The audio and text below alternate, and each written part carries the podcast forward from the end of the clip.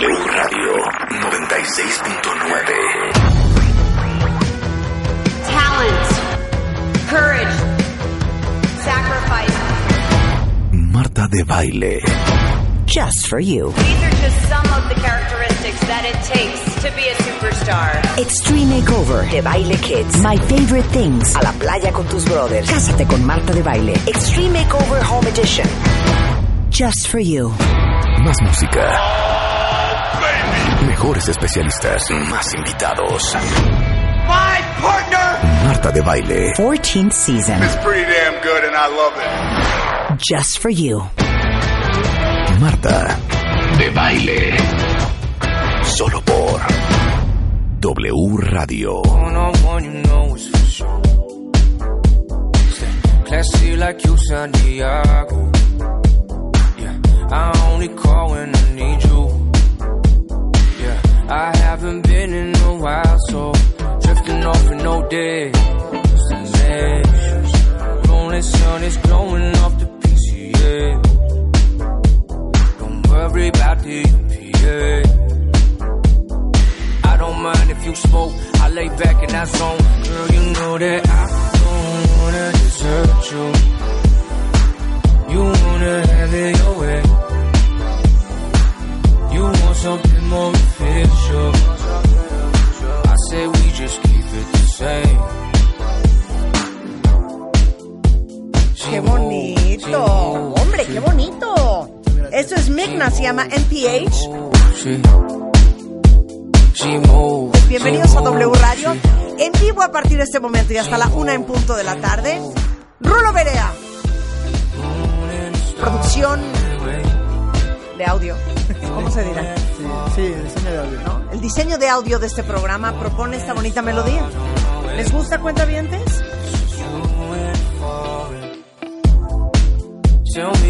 waiting for. Qué bonito que tú y yo tengamos un bonito gusto. Pero ¿sabes quién no? No, ahorita vamos con ¿Sabes eso. no? Ahorita vamos con eso. Es que yo les quería poner una cosa y la quiero someter a su consideración. A ver, a ver si, a ver si le- les gusta y, le- y- y- y lo, y lo aceptan. Muriendo esta mañana como las grandes. Qué bonito, así debe Qué bonito.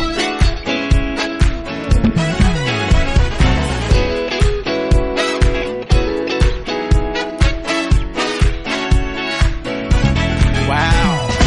So we've been together since we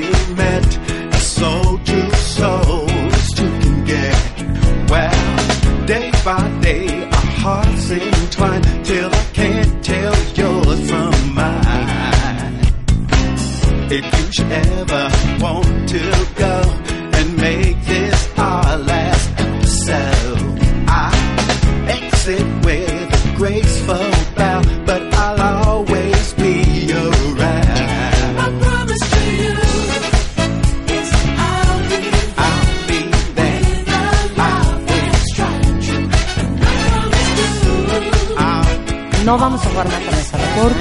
hombre? Porque no, no nos da tiempo a hacer las cosas. Hoy vamos a hablar de muchas cosas muy interesantes.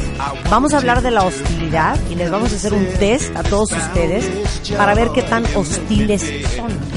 Y vamos a empezar con una de nuestras especialistas favoritas, la directora del Laboratorio de Neuropsicología de la UNAM. Es mujer y es la doctora Peggy Ostrovsky. Con ella hemos hablado de mentes criminales, hemos hablado de los sociópatas, de psicópatas, hemos hablado de qué síndrome, ¿te acuerdas del síndrome que hablamos? Ay, del narcisismo. El ¿Qué, del qué tal? narcisismo. Nos llovió a las no, dos, pero hablamos de lo de Lucifer, El efecto Lucifer. del efecto Lucifer. Y también de los narcisos, que no sabes en el Twitter cómo me llegó hablando de narcisos, mira quién habla, y hablando con Marta de baile otra. Ah, cállate. Yo- y ahorita ya me dijo que voy a rankear muy bien en, en- en el siguiente tema. La hostilidad. A ver, defínela porque yo creo que cada quien tiene su propia definición. Claro.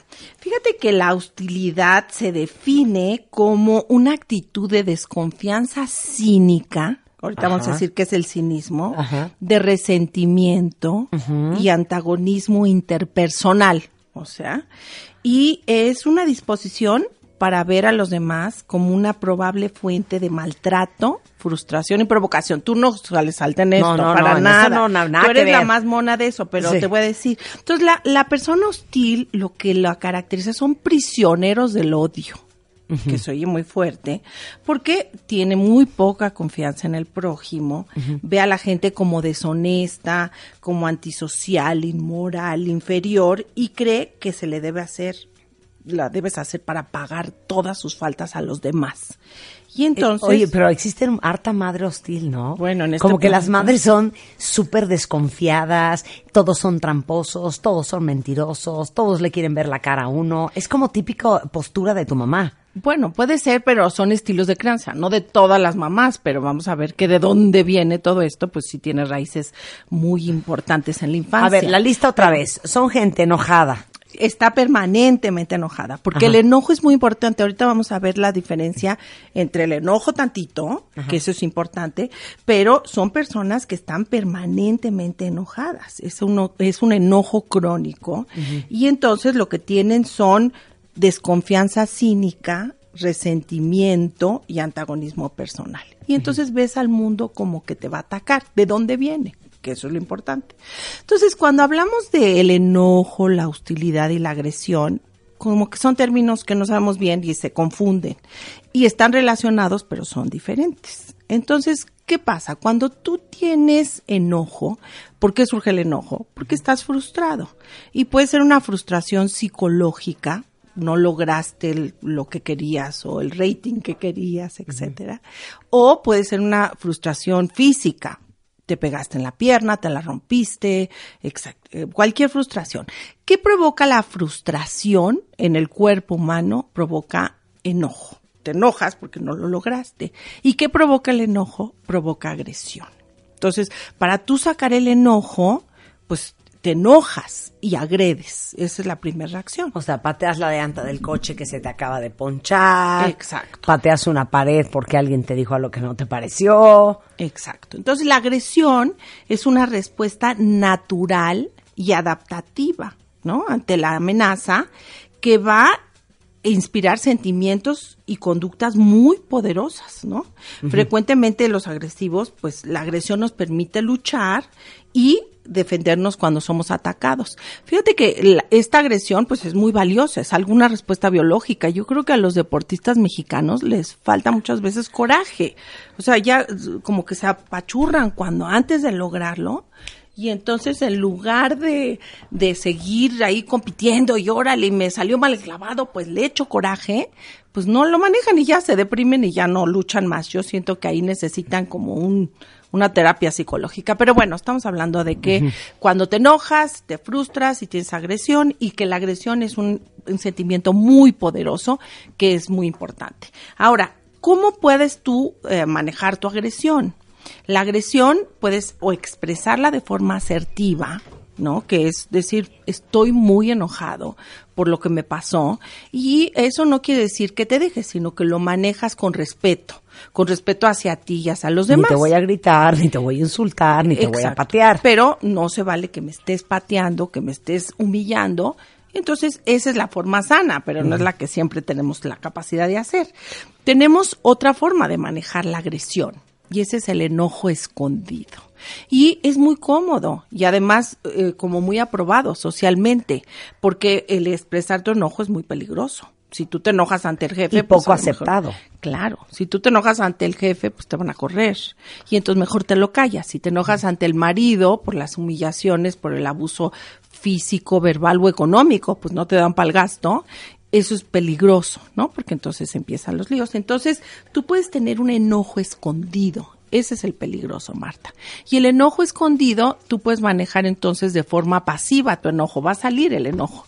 La forma pasiva es que yo eh, no libero el enojo, pero me manifiesto cansada. ¿Cómo te, cómo estás, viejo? Estoy cansada.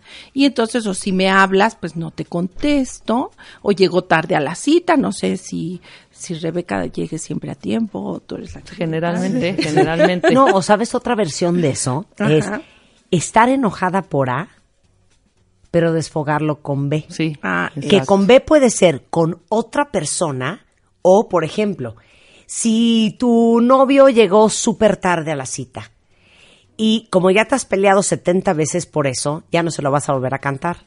Entonces te quedas callada, pero estás enchilada. Pero entonces en la noche, cuando él quiere tener sexo, le dices, ah, sí, pues no, mi amor, me duele la cabeza. Desquitarte Y entonces con otra estás cosa. enojada por A, pero te desquitaste con B. Exacto. ¿Ya? Y entonces ese es, lo, lo pescaste perfecto. Y en la otra forma, ya el siguiente nivel de eso es jugar a ser la víctima.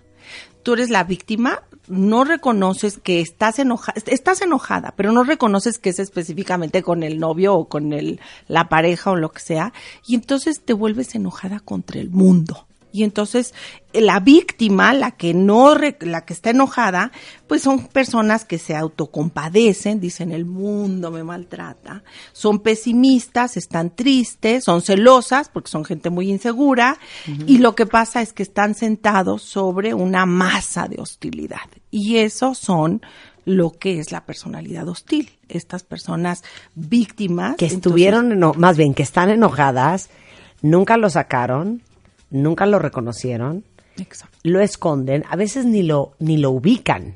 Exacto. Que lo que tienen es un gran enojo. Yo diría que la persona hostil está enojada con la vida. Ya no es con alguien, ya no es con un evento, ya es con todo. Por eso, entonces, muchas veces, ahorita vamos a hablar de qué tan hostil eres y cómo manejarlo, es entender de dónde viene tu hostilidad, ese sentimiento permanente, y además se vuelve un círculo vicioso, porque tú estás permanentemente hostil y entonces ves al mundo hostil y tratas al mundo hostil. Ok, y ya me, metes la madre a ya, ya me diste la explicación científica psicológica del hostil.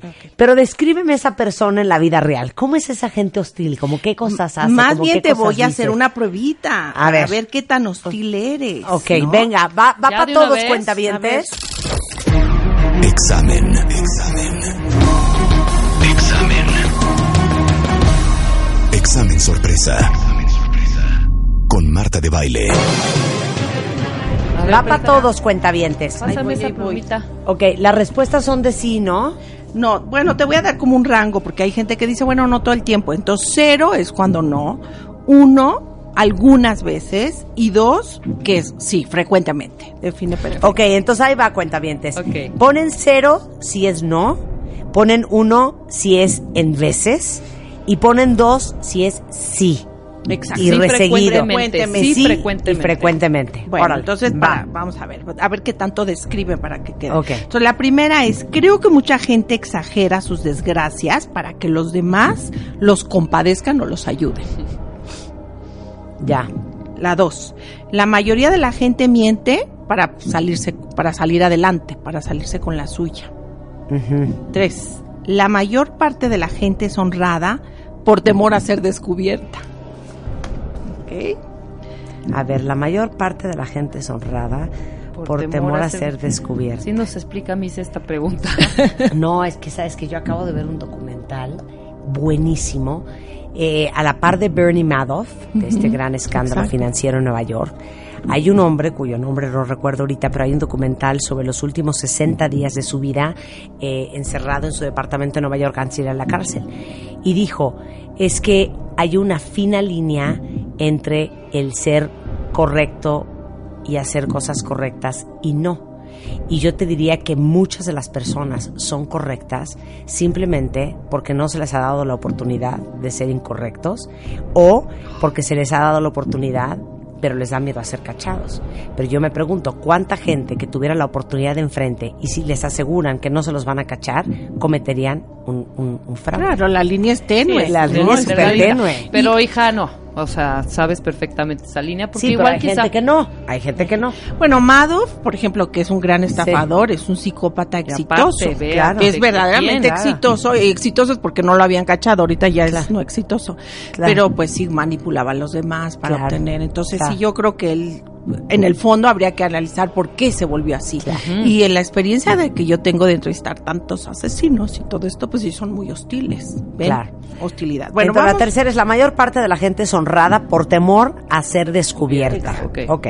Ok, luego, eso es, eso es un pensamiento. Tú dices que no y Marta como que lo puso a la mejor. Bueno, siento que frecuentemente he sido castigado sin motivo. El 5. Muchos me tienen mala voluntad. 6. Familiares y amigos tienen hábitos que me irritan o molestan mucho. Siete, la gente me, me desilusiona con frecuencia. Ocho, me enojo, enojo fácilmente. Es que luego, ajá, me enojo fácilmente. Ok. La nueve, eh, no culpo a las personas que se aprovechan de otros. O sea, las entiendo, entiendo a las personas que se aprovechan de otros. Diez, de vez en cuando no puedo resistir las ganas de hacerle daño a los demás. Once, me siento como pólvora a punto de explotar. 12. Me meto en peleas frecuentemente. 13. Me he alejado de las personas por temor a hacer o decir algo que pudiera lamentar después. 14. Comúnmente me mantengo aislado de las actividades de mis compañeros y amigos. Cha, cha, cha, chan. Ok, sumamos todos Suman, nuestros por puntos. favor, si tuvieron 0, 1, 2, sus 1, sus 12. Ok. Y calificación. Ok. Vamos a ver. De 0 a 8 puntos, tienes bajos niveles de hostilidad. Cuatro. Ay, cálmate, Ah, Dalai no, Lama. La madre Teresa. Cálmate, Dalai Lama. Uno, dos, tres, cuatro. Te las Yo soy una mujer honesta y yo tengo seis. Bueno, Por eso es nivel bajo. Va de hostilidad, si no, no Espérame, ¿cuál? Nada más, a ver, déjame ver con Marta cuál dijiste. El primero qué? Yo sí creo que mucha gente exagera sus Yo también creo. Perfecto. Yo también, También creo que la que mayoría la de la, gente, miente por salir, adelante. adelante. Sí, exacto. Yo también creo que la mayor parte de la gente es honrada Yo- por temor a ser Yo descubierta. esa no, yo esa no creo. Yo, la gente me desilusiona con frecuencia. No, yo no, pero sí, sí, familiares y amigos tienen hábitos que me irritan o molestan Así mucho. Ah, yo también, pero eso todo mundo. Me siento como pólvora a, punto, de explotar, sí. pues, en veces. Sí, en también veces en sí, en veces. veces no. Claro, pero bueno, estos le atinamos bien, porque ustedes no podrían estar aquí hablando de estas, todas estas cosas si fueran muy hostiles. Ok. De 9 a 17. Pero a ver, de 0 a 6, De 0 a 8 son niveles bajos de hostilidad, entonces ahí vamos bien, no se pueden, no, no se pongan eh, nerviosos. De 9 a 17 hay hostilidad media, entonces yo creo que ahorita vamos a ver qué causa la hostilidad también. Eh, y de 18 a 28, híjoles, vayan al psiquiatra urgente, consulten, porque Pero, son pero a ver, altos niveles de mándenos hostilidad. por Twitter qué puntaje tuvieron.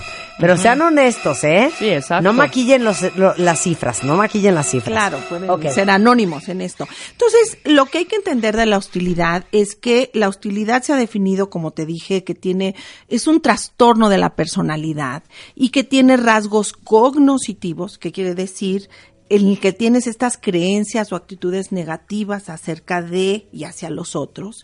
Tiene un componente afectivo que va a incluir varios estados emocionales, entre los que se encuentran el enojo, porque si eres hostil estás permanentemente enojado, estás molesto, estás resentido, estás irritable y desprecias, y el componente conductual que es muy importante. Te vuelves agresivo verbal o físicamente con los que te rodean. Entonces, durante muchos años los psicólogos pues han tratado de clasificar estas personalidades. Y entonces durante mucho tiempo hubo una clasificación de las personalidades que sean de tipo A, de tipo B o de tipo D. Y ahí vamos a ver cuál de todas eres tú. Para Ok. ver, ¿no?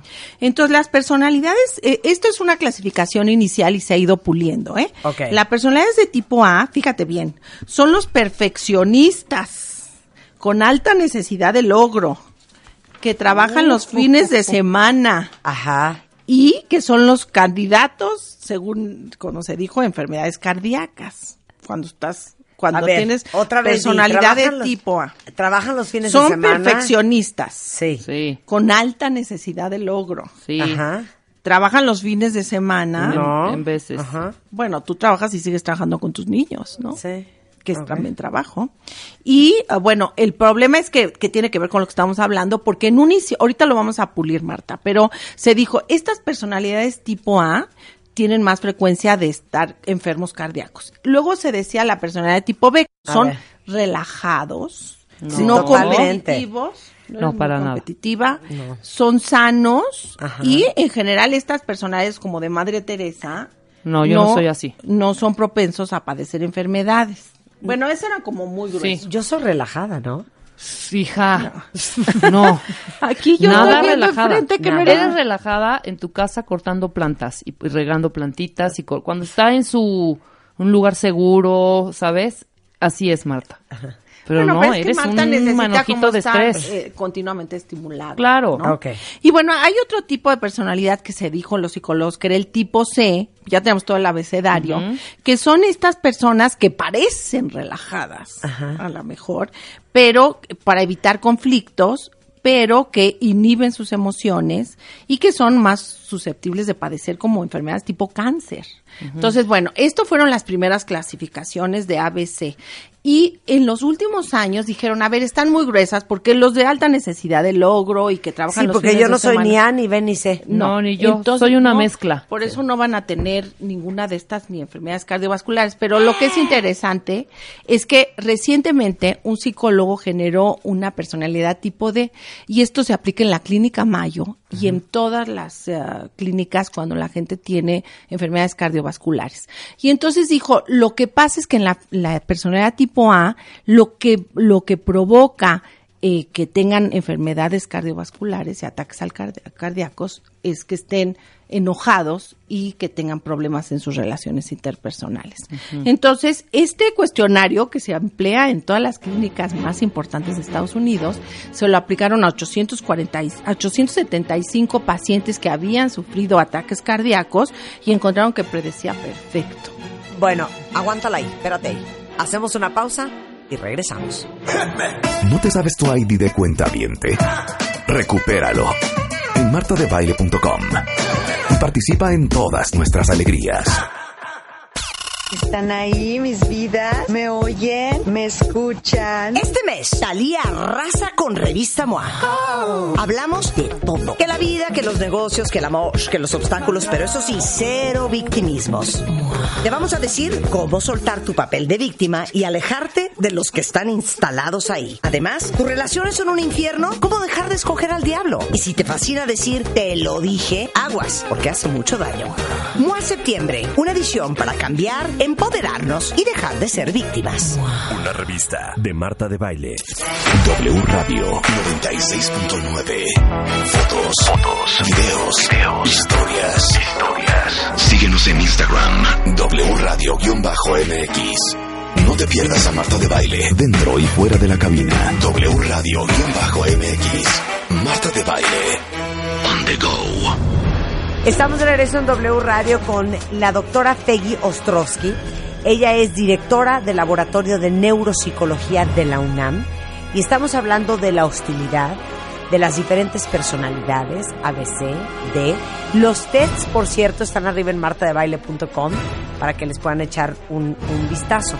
Y nos quedamos en... Te traje el cuestionario. Para ver si somos D. Bueno, ustedes, yo creo que no son, pero pero hacia alguno en Pero igual algún cuentaviente. Algún cuentaviente. Entonces, son 11 preguntitas, Ok. ¿no? Esta es personalidad D. D, que es así, que tiene que ver que refinaron las características de la A para que vamos a checar. Y esta sí predice muy bien que te va a dar un ataque cardíaco. A ver, a ver. A ver. Ok. ¿Es igual 012?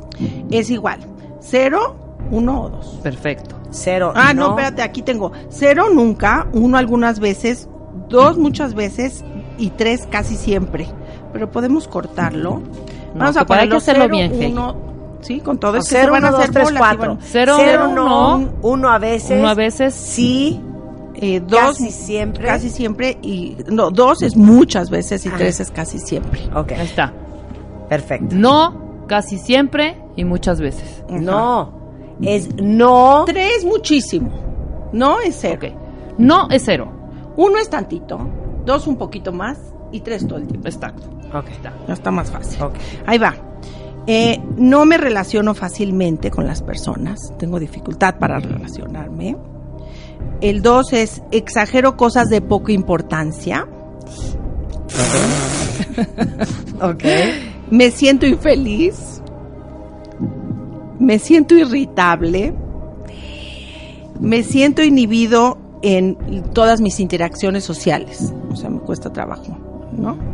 No me puedo, quiero, quiero relacionar, pero no puedo. Tiendo a ver el lado triste de las cosas.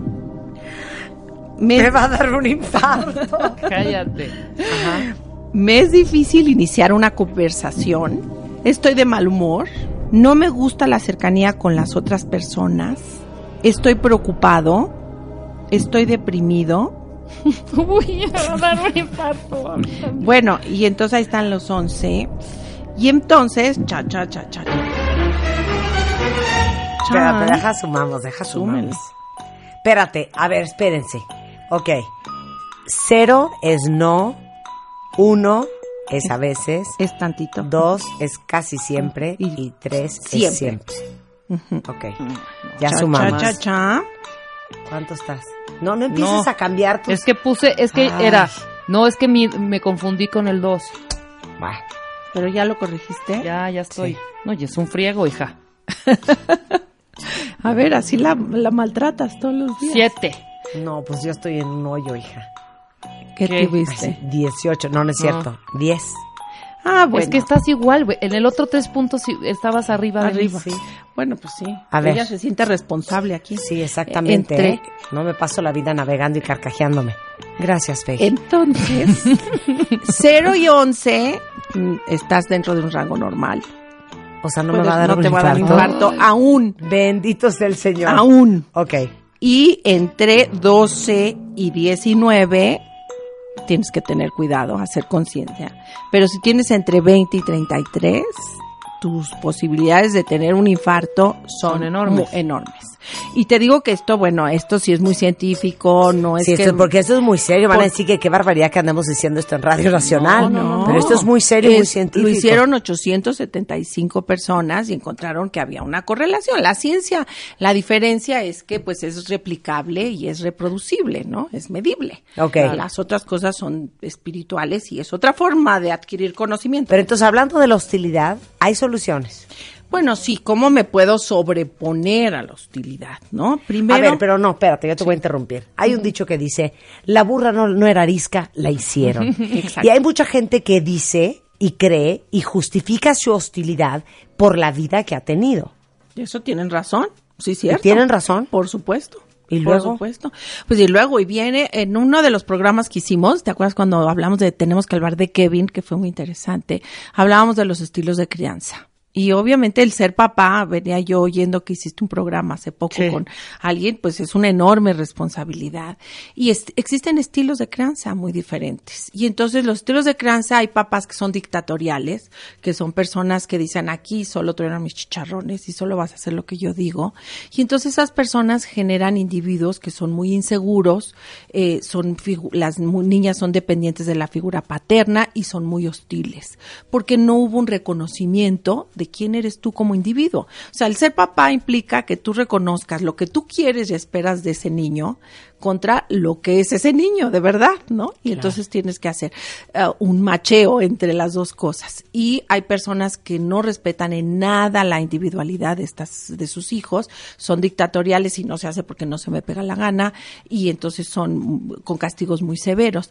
Hay otros papás que son indiferentes, que son los que están agobiados con su propia vida y esos pues haz lo que quieras, mijito, porque yo a ver cómo te las haces. Esos generan también individuos muy inseguros, que no tienen autocontrol, que no tienen automonitoreo, que no entienden el mundo que les pasa y entonces van a recibir los trancazos y siempre va a haber frustraciones, pero no saben cómo enfrentarse a ellas. Y hay otros tipos de papás que son los permisivos, no son indiferentes, pero piensan que son la buena onda y yo te voy a dejar hacer lo que quieres, mijito, y no arreglas en esta casa. Y los papás que crean individuos sanos y adaptados son los que son autoritarios, pero democráticos. Entonces, ¿de dónde viene? Firmes pero flexibles. Claro, negocias las reglas, respetas al individuo. Si el individuo, papá, es que ahorita no tengo sueño, quiero ver este programa, por favor déjame.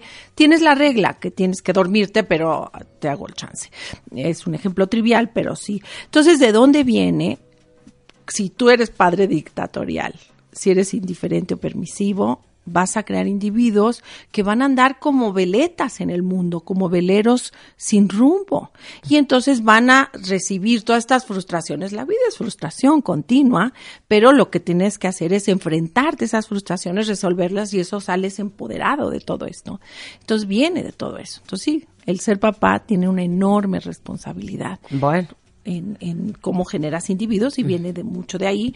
Te digo que mucha gente que yo le he visto en las prisiones, que serían los grados extremos de hostilidad, que son prisioneros del odio, pues son gente que tiene estas eh, experiencias de gente así, ¿no? Em, y entonces, bueno, la pregunta es, ¿qué hacemos para resolver esta hostilidad, no?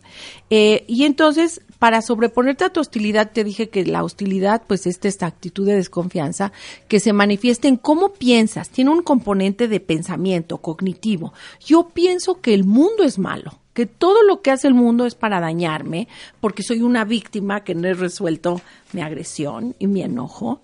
Y entonces, la, el primer tiene ese componente cognitivo, tiene un componente psicológico y un componente conductual, que es soy agresivo verbal o físico. Entonces, te voy a decir, para cambiar tu mente, tu, tu, tu, estado mental, pues tienes que hacer un inventario honesto, Marta, de tus conductas hacia los demás.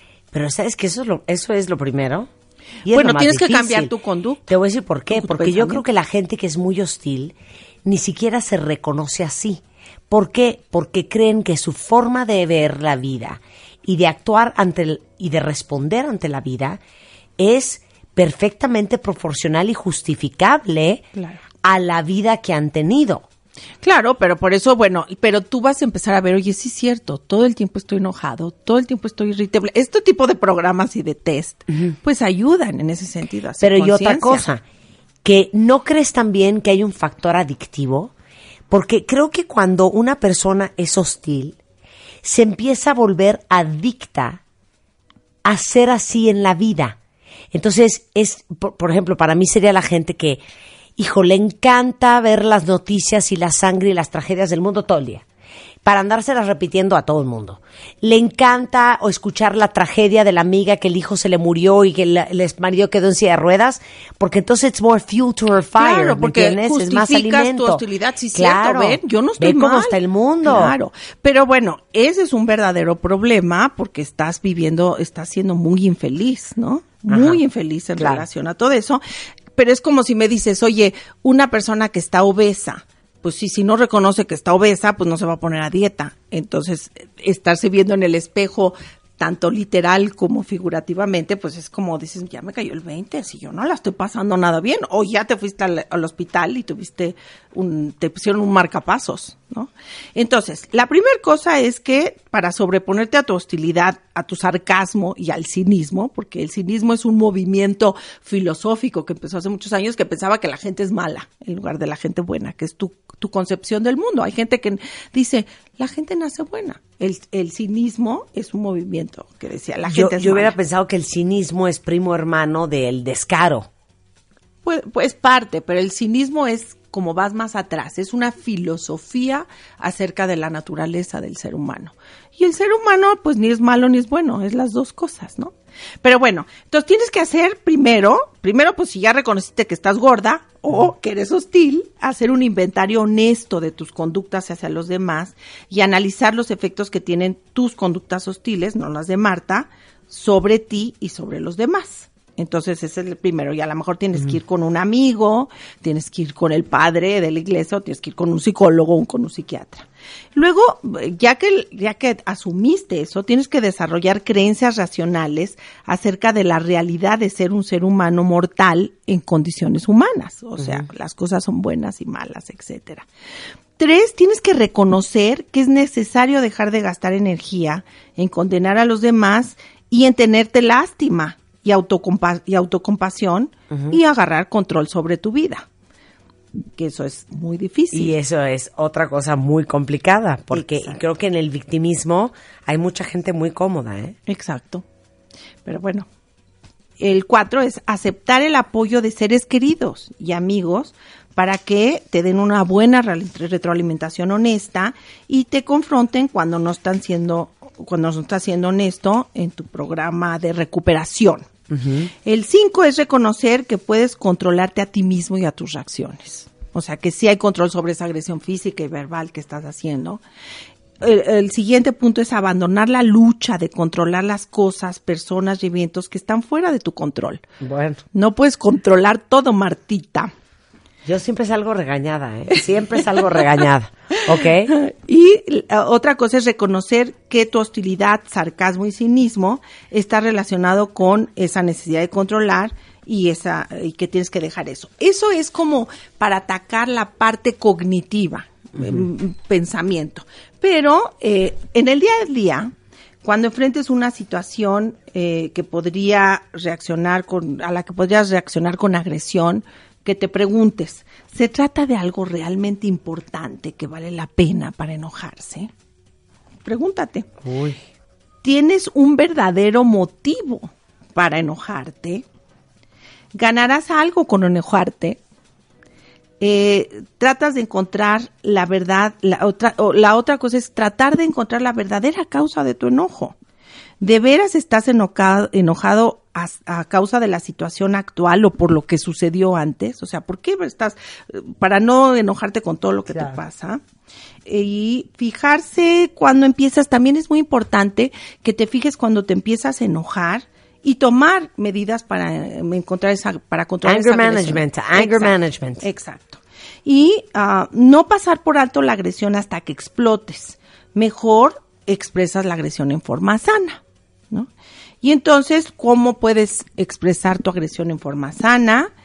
Pues hay desde las técnicas más sencillas, en donde eh, no reaccionas con ira, sino que cuentas hasta 10. No, no reaccionas así, sino o, eh, estas cuestiones que tú has tenido aquí en muchos programas que te han dicho, por ejemplo, relajar, relajar la mente de alguna otra forma. En lugar de pensar en eso, piensas en otra cosa. Ajá. Eh, y una vez que te hayas calmado, pues analizas lógicamente la situación para que los centros del cerebro, o sea, cuando tú reacciones con ira, ya no hay forma de dar vuelta atrás. Claro, es, ¿no? es un punto de no retorno, ¿no? Porque la ira está generada por centros subcorticales del cerebro, que tú ya eres experta en la amígdala, y entonces ya no hay control. Eh, y en vez, otra cosa es que en, en vez de gritarle, a- en vez de gritarle a la gente, pues a lo mejor te vas a un lugar privado, vete al baño y ahí gritas un poquito. Eh, caminas, pu- puedes sacar a tu agresión caminando o corriendo para que te enfríes y no reacciones. Hablar con un amigo, ¿no? Eh, sobre su enojo y agresión. Y si el problema es muy serio, pues si necesitas ir a un autoanálisis, a analizarte con alguien. Pero yo creo que, que muchas veces circulamos por el mundo con estos sentimientos y hacemos nuestra vida muy infeliz a nosotros y a los que nos rodean. Pero ¿saben qué tengo pendiente que no hemos hecho? ¿Qué? A ver si nos ayudas. ¿Saben a alguien que dé cursos? ¿Sabes de alguien que dé cursos sobre anger management? Mm, Eso está súper di- interesante. Lo hemos querido hacer hace muchísimo. Eh, De te manejo voy a del a enojo. alguien. Tengo gente que maneja. Las, Sí, los tienes- hacen terapias cognitivo-conductuales, todas estas técnicas. Vamos a hacerlo. donde Claro. sí, es muy importante. Claro, ahora además- nada más dime una cosa. que hablando del enojo y la hostilidad y la agresión, ¿qué parte es genético y qué parte es totalmente aprendido? Claro. La personalidad, pues es las dos cosas. Tienes un temperamento que heredas, este pe- temperamento que... Con el que- temperamento naces. Con ese naces, pero la, el medio ambiente te modula ese temperamento. Entonces, ¿qué quiere decir? Pues tú eres un niño impulsivo, poco reflexivo, que te gusta el riesgo, pero a través de la educación aprendes a no ser así porque el ser impulsivo te mete a problemas. Entonces, continuamente la personalidad es la interacción entre entre temperamento y carácter. Aquí pues tenemos dos, ustedes dos reflejan perfectamente dos personalidades, dos temperamentos muy diferentes. Tú tienes alta búsqueda de la novedad, alta búsqueda del riesgo. Yo creo que si te echas de bungees o te han dado las ganas de hacerte. Lo he hecho. Y entonces son temperamentos, así eso lo heredaste de tu mamá o tu papá, pero el medio ambiente te ha modulado. Creo que Rebeca eh, no es tan así, es una persona que sí le gusta la novedad y sí les gustan las cosas nuevas, pero no te avientas del bungee y esas cosas. Jamás en la vida. Eh, y tú, sí, tú estás... razón. Montaña rusa no. Hija, me doy un tiro, ¿eh? O No sea, me tienes que decir, no, no. Ah, no, yo me subo a No. todo. pero se complementan muy bien. Y eso también tiene que ver con a lo mejor con las parejas, ¿no? A lo mejor te casas con una persona que complementa esta personalidad. No sé, tu querido Juan, que no tengo el gusto de conocer, pero que Es lo ha- opuesto a mí. Completamente. Claro. Entonces no, Opuesto. no quiere estar en los escenarios, porque si no se pelean por Pero el Juan le da mucha paz, los que eso es ¿no? importantísimo. No. Claro. Entonces esas son las parejas que muchas veces salen adelante. Cuando los dos tienen esta alta necesidad de logro y de luchar por los reflectores, pues entonces empiezan esta competencia en lugar de Él complementariedad. está Y- quieto, yo no me estoy quieta. Él tiene paz interior, yo no conozco la palabra. Él es muy callado, yo no paro de hablar. O sea, somos opuestos. Claro, y pues eso predice que va a ser una pareja exitosa. ¡Yay! Vamos a hacer test de personalidad la próxima vez, ¿te parece? Lo probamos. Muy bien, un placer tenerte. ¿Cuál es Al tu Twitter otra vez? Es Feggy Ostrowski. Fey Ostrowski. Ahorita la, la tuiteamos y le- se los retuiteamos a ustedes. Un placer tenerte aquí, Fey. Muchas gracias, Fey. Mario, Siempre mucha suerte en todos los empresas. Gracias. Bueno, con esto hacemos una pausa rapidísimo. No se vayan, ya volvemos. ¿Están ahí mis vidas? ¿Me oyen? ¿Me escuchan? Este mes, Talía arrasa con Revista MOA. Hablamos de todo. Que la vida, que los negocios, que el amor, que los obstáculos, pero eso sí, cero victimismos.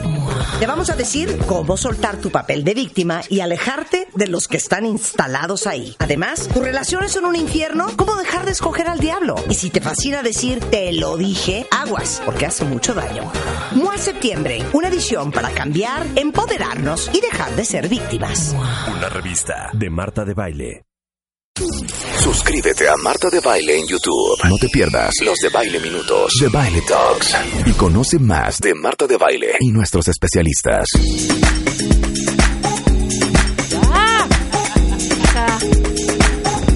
Si vieran lo que está haciendo Marta de Baile en este momento. Ya sea, de en paz. Qué bárbaro. Son las 11.04 de la mañana en W Radio. Bueno, el día de hoy está con nosotros, ¿eh? Resulta ser. Resulta ser que está con nosotros don Álvaro Gordoa, experto en imagen pública, nos acompaña en el estudio y el tema es un tema adorado, adorado. Sí, como no, un saludo para todos. Vamos a hablar algo que hace nuestro cuerpo, que nuestro cuerpo no sabe mentir. Cuando nosotros hablamos y cuando nos mostramos enfrente de los demás, una cosa es lo que decimos con palabras, pero va mucho más allá, lo que dice nuestro cuerpo. Vamos a hablar del lenguaje corporal. Y mira, Marta, hay unos estudios que tú y yo lo estamos platicando hace un rato, que son los estudios del sociolingüista Albert Meravian, Albert Meravian dice que la eficiencia de nuestra comunicación recae un 93% en la forma y únicamente un 7% en el fondo. Esto quiere decir que a la gente le importa más en lo que parecen ser las cosas y cómo le dicen las cosas de lo que están diciendo. Y Albert Meravian especifica mucho más. Dice que en ese 93% de la forma, un 55% es la apariencia, lo que las cosas parecen ser, y por supuesto, dentro de nuestra apariencia, el lenguaje corporal cuenta, y también dice que un 38% es el medio, la manera como viaja ese mensaje, dejándole únicamente un 7% a lo que estamos diciendo. A ver, pero danos un ejemplo de eso precioso.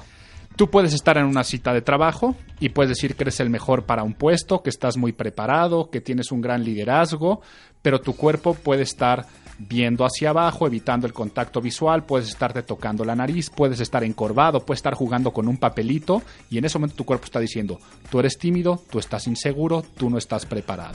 Y al reclutador en ese caso se va a dejar más por lo que parece ser y cómo le dijo las cosas que lo que le estaba diciendo en esa entrevista. Ayer me pasó algo parecido. Bueno, no con un reclutador necesariamente, pero estaba platicando con una persona y mientras me estaba platicando, yo pensaba, no me está interesando nada, nada, nada esta plática. Ya me voy- y me empecé a poner de malas. Y dije, ¿sabrá? Por ¿Se supuesto. estará dando cuenta? Tu cuerpo no sabe mentir. Así de, no, ya, ya no quiero oír, no quiero. ¿Sabes? Mi cabeza decía eso. Y te puedo apostar, Rebe, que tú en ese momento estabas llevando los ojos hacia arriba en algún momento, volteabas a ver al reloj, volteabas a ver hacia las puertas. ¿Sabes qué? Esos son Noté indicios. mucho la, la- me haga- este, este movimiento. Me estoy tomando los labios. Te estabas agarrando la boca. Ajá, Son indicios que le estás diciendo a la otra persona, ya cállate. Al voltar a la puerta estás diciendo, Sí. al voltar a la puerta Pero estás diciendo, ¿sabes ya me quiero ¡Qué ir. Al voltear a ver tu reloj estás diciendo, ya, ya para de hablar, tengo que- mejores cosas que Pero hacer. ¿saben por qué es bien importante hablar de este tema de cómo ustedes pueden aprender a interpretar el lenguaje corporal de alguien más? Porque hay gente que habla sin ninguna conciencia del interlocutor. O sea, yo he tenido gente que me está hablando, pero hablan con una verborrea sin parar. Y yo ya lo único que me falta es pegarme un post-it en la frente que diga, no me interesa, porque no leen a la otra persona, no se dan cuenta, no captan los movimientos, no captan que viste el reloj, no captan que volteaste los ojos, no captan que te estás arrancando un padrastro del dedo, no captan. Recuerdo el, el año pasado aquí en tu programa, una vez hablamos de, de imagen verbal, pero igual otro día hablamos del arte de conversar, que se trata de como un juego de, de ping-pong que en- únicamente te diviertes cuando los dos están pasando la bolita. Y cuando hay personas que están haciendo eso, pues nuevamente digo, nuestro cuerpo no sabe mentir. ¿Por qué es bueno saber del lenguaje corporal? Uno, para nosotros estar consciente de nuestras acciones y lo que estamos haciendo con nuestro cuerpo. Y cómo, por qué no utilizarlo con premeditación, alevosía y ventaja cuando estamos hablando en público, que nuestro cuerpo mande mensajes adecuados y, como bien lo dices, para leerlo en los demás. Pero la realidad es que la gran mayoría de las cosas lo hacemos inconsciente. Nuestro cuerpo actúa y leemos también digamos que tenemos un software integrado de nacimiento que nos ayuda a leer el lenguaje corporal. hay gente que no trae ese software. sí, te lo quiero comentar. Pues vamos a integrárselos el día de hoy, vamos a programarlos para que sepan cómo utilizar su lenguaje corporal y si tú estás escuchándome y tienes que hacer presentaciones en público, si hablas durante una junta, una presentación de la escuela o simplemente estás con alguien, aprende a utilizar tu lenguaje corporal y apréndelo a leer en los demás. Ok, venga, primer punto. ¿Qué hacer con los brazos? Es una pregunta que siempre me dicen cuando doy cursos de imagen verbal, que es que me paro a hablar en público y no hacer qué hacer con los brazos. Los brazos es tan fácil que dejarlos donde los puso la naturaleza. Los brazos van sueltos a un lado del cuerpo. Quiere decir que los brazos tienen que estar relajados a lo- al lado del cuerpo. Si estamos eh, en una mesa, los brazos tienen que estar relajados sobre la mesa. Y es que donde nosotros pongamos estos brazos, mandaremos mensajes. Por ejemplo, brazos al frente. Agarrarte los brazos al frente es una barrera en la comunicación. Dice, de aquí para allá estás tú, de aquí para acá estoy yo, estoy reservado y me protejo. Y esto con dos diferentes niveles. Si tú llevas los brazos agarrados al frente, debajo de la cintura, quiere decir que te colocas, imagínense cómo se pone un niño o cualquier persona cuando la regañas o le estás diciendo, se encorvan un poco, llevan los brazos hacia el frente, esa barrera de protección de tú estás aquí, yo estoy acá, además man- manda un mensaje de timidez, de sumisión. Ahora, si tú esa barrera la haces de la cintura para arriba, ejemplo, cruzar los brazos, lo que comunicas es autoridad y mando. Es una barrera que dices, de aquí para allá estás tú, de aquí para acá estoy yo, y me protejo, pero con mayor agresividad que llevarlas hacia abajo. Pero es preciosa esta historia. ¿Qué tal cuando te dice tu pareja, hombre o mujer? A ver, a ver, órale. A ver, explícame. Entonces, a ver, ¿qué, ¿cuál es el problema? Y se sienta, cruza las piernas y cruza los brazos. Sí, se de- queda callado y te- que se te queda viendo. Claro. ¿Te dan ganas de hablar? No, nada. Te está mandando un mensaje de estoy cerrada o estoy cerrado y además te estoy retando. Es lo peor que puede hacer una persona, por ejemplo, un, un estudiante si lo está regañando el maestro, cruzarle los brazos, una pareja cuando está discutiendo y dicen ahora sí vamos a hablar por las buenas y cruzar los brazos. Eh, eh, le estás mandando mensaje de, a ver, no estoy abierto, no estoy disponible y además estoy siendo agresivo. Ahora, si tú llevas los brazos hacia abajo, vas a estar diciendo estoy protegiéndome, pero estoy sumiso. Por lo tanto, perdón, una disculpa, estoy arrepentido. Piensen lo que hace un niño cuando lo regañan, siempre es o lleva los brazos al frente Sí. o los lleva también para atrás, pero generalmente los lleva hacia el frente y desvía la mirada, lleva la mirada hacia abajo. Entonces, cuando tú quieres realmente demostrarle a alguien que verdaderamente, de corazón, lo quieres escuchar, ontan los brazos. Si tú quieres con alguien realmente escucharlo, lo primero que tienes que hacer es sentarte, porque estás mandando un mensaje de vamos a darle el tiempo a esto, no una discusión para, sino vamos a sentarnos. Después que al estar sentado no existe una barrera entre ustedes, una mesa en medio ni nada de eso.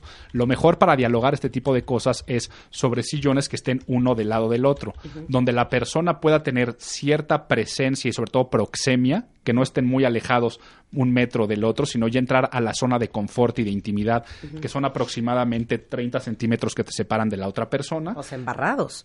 Y sobre todo estamos hablando de esta cosa de parejas, ¿no? Sí. O de alguien que te va a pedir perdón, o que alguien que va, o un hijo que, dis- que después de hacer algo malo quiere hablar con sus papás. Es ponerte sentado de lado lo más posible, pero que por supuesto se permite el contacto visual. Una sala es lo ideal porque te queda un sillón en escuadra con el otro, en las Sí. esquinas de esa escuadra, y de esa forma con los brazos relajados sobre las piernas. Piernas abiertas. Con las piernas, eh, en el caso también de, de O las sea, mujeres. separadas. Paradas. Eh, eh, eh, porque cruzar la pierna también es un, un- un signo inequívoco de que estás cerrado, ¿no? Entonces, con las piernas juntas, en el caso de una mujer, van sobre las rodillas y el hombre con las piernas como separadas o como las quiera poner. Ok, perfecto. Ya hablamos de los brazos. Ok, vienen los ademanes. Dentro de los ademanes, hay que recordar que los ademanes son la palabra hecha movimiento. Si tú te paras enfrente de una audiencia a hablar en público y no utilizas ademanes, vas a comunicar desgane. Ahora, lo general es lo contrario, la gente abusa y lo comunicas es descontrol. El ademán es la palabra hecha movimiento. Si la palabra está siendo grande y exagerada, pues tu ademán tendrá que ser grande y exagerado y tendrás que gesticular mucho. Si tu palabra está siendo calmada y reservada, el ademán tendrá que ser así. Pero una vez que haces el ademán, los brazos regresan a donde dijimos, sueltos a un lado del cuerpo, porque corresponden a la magnitud, como decíamos, pero también a la acción. Si tú estás diciendo que el día de ayer pasó algo, pues harás el ademán de llevar tal vez tu dedo pulgar hacia atrás, o si vas a estar diciendo que hay que estar más unidos, unirás tus manos, pero al terminar de hacer tu ademán, regresas. Así como dijimos hace un rato que los brazos al frente son una barrera en la comunicación, Al hablar en público es muy normal que las personas lleven los brazos hacia atrás. Sí. Los brazos hacia atrás no mandan un mensaje de tanta agresividad como llevarlas al frente, pero también mandamos un mensaje de que algo ocultamos, que no andamos mostrando todo lo que traemos y que estamos siendo reservados. Por lo tanto, hay momentos adecuados que si tú quieres comunicar reflexión, que estás pensando, puedes llevar los brazos hacia atrás y caminar de un lado a otro de un aula. También puedes llevar los brazos hacia atrás cuando alguien más está hablando y tú no eres el protagonista, pero lo correcto es siempre tenerlos a un lado de el cuerpo. Ok, yo creo que yo, yo pongo los brazos hacia atrás cuando voy- voy a decir algo como un poco sarcástico. ¿Sí? O de, o de, o de paciencia. Imagínense- Así de, pongo los brazos atrás y digo, a ver, a ver, vamos a organizar. Sí. ¿No? Una, una cosa así. Imagínense, por favor, la clásica escena de película donde está el capitán de los militares y están todos los rasos que lo están acomodando y pasa enfrente caminando de un lado a otro dándoles instrucciones. Vean cómo siempre los lleva los brazos atrás. Es una manera de comunicar, estoy siendo reservado, no me estoy abriendo por completo, pero no es la forma más agresiva de reto, sino es la forma más reflexiva. Eh, señalar. Señalar. El ademán acusativo. Este ademán acusativo también lo han visto muchísimo en los políticos que están hablando y están diciendo y están señalando a la audiencia. Es algo que muy común hacemos, andar señalando al hablar. Hay que tener cuidado con este ademán y hay que saberlo utilizar a nuestro favor. Cuando tú señalas, cuando tú puntualizas, en ese momento estás acentuando un compromiso y estás personalizando las cosas. Imagínate qué grave error hay un político por ahí, que no voy a revelar su nombre, pero ustedes pueden analizar, que siempre que está hablando de... Y es que todos los corruptos y los mexicanos que no están comprometidos, pero en el momento que está dando su discurso está señalando hacia adelante. Entonces, si tú lo estás viendo en televisión o estás siendo parte de esa audiencia, estás diciendo, oye, ¿por qué me señalas? Únicamente señalar a la audiencia cuando quieras acentuar el compromiso. Estás hablando, y yo sé que ustedes son un buen equipo de trabajo, yo sé que ustedes van a poderme ayudar en este compromiso y hay que señalar. Cuando quieras señalar, cuando algo sea negativo, lo que tienes que hacer es señalar hacia afuera, ya sea hacia arriba o hacia abajo. Por favor, imagínense esto, ustedes que están escuchando esto por la radio, tomen su brazo derecho y señalen hacia afuera, hacia arriba o hacia abajo. En el momento que tú estás hablando y señalando hacia arriba, estás expulsando a alguien. Entonces es bueno para decir cosas que, y por favor, lo que pasó el año pasado de que no llegamos al- a los límites de venta, eso ya quedó.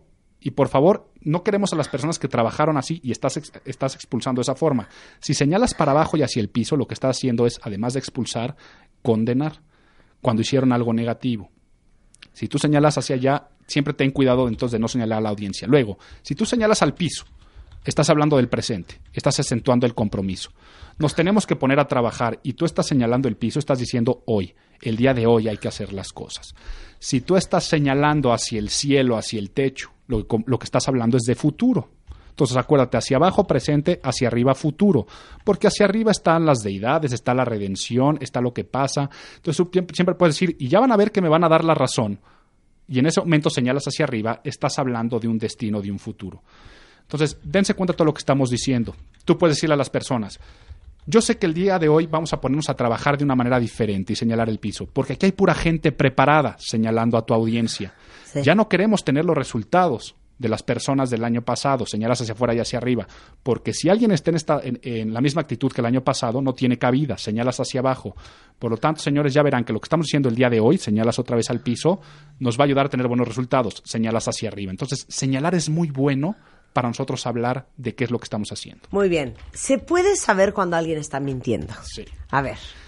Eh, como decía, nuestro cuerpo no sabe mentir. Entonces, una persona que miente, su cuerpo empieza a darnos señales muy, muy claras. Y no solamente su cuerpo, también su voz. Una persona cuando miente generalmente utiliza un tono más bajo o más alto del normal. Generalmente se va a hablar un poco más fuerte mientras está diciendo las cosas.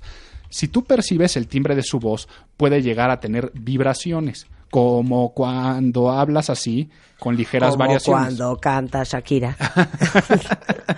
Pero la forma más fácil de saber es a través del contacto visual. Una persona que miente es una persona que difícilmente sostendrá el contacto visual el tiempo necesario. ¿Cómo se mantiene el contacto visual en una conversación normal? Tú hablas, ves a los ojos aproximadamente por periodos de tres segundos, después lo desvías hacia otro lado y vuelves a regresar. Una persona que está mintiendo generalmente ve más hacia el piso o hacia otros lados y poco el tiempo el que te está viendo a ti. Digamos que te ve por fracciones de un segundo y el resto del tiempo lo desvía, cuando ¿Por? tiene que ser lo contrario. Pues porque sabe que al ver a los ojos a la otra persona, en ese momento pueden cacharle. Sí, es que es horrible, pero sientes que te pueden cachar. Claro. es, es- es más fácil decirlos. Es, es el efecto avestruz. Que si ellos no me ven, eh, yo tampoco los veo. Esto no existió y no pasó nunca. Una persona que miente constantemente se toca el rostro mientras habla. Mucha gente cree que lo que prefiero, en lo, en lo que primero se fija un hombre es o en el busto o en las nalgas de una mujer. Y el hombre es mucho más general.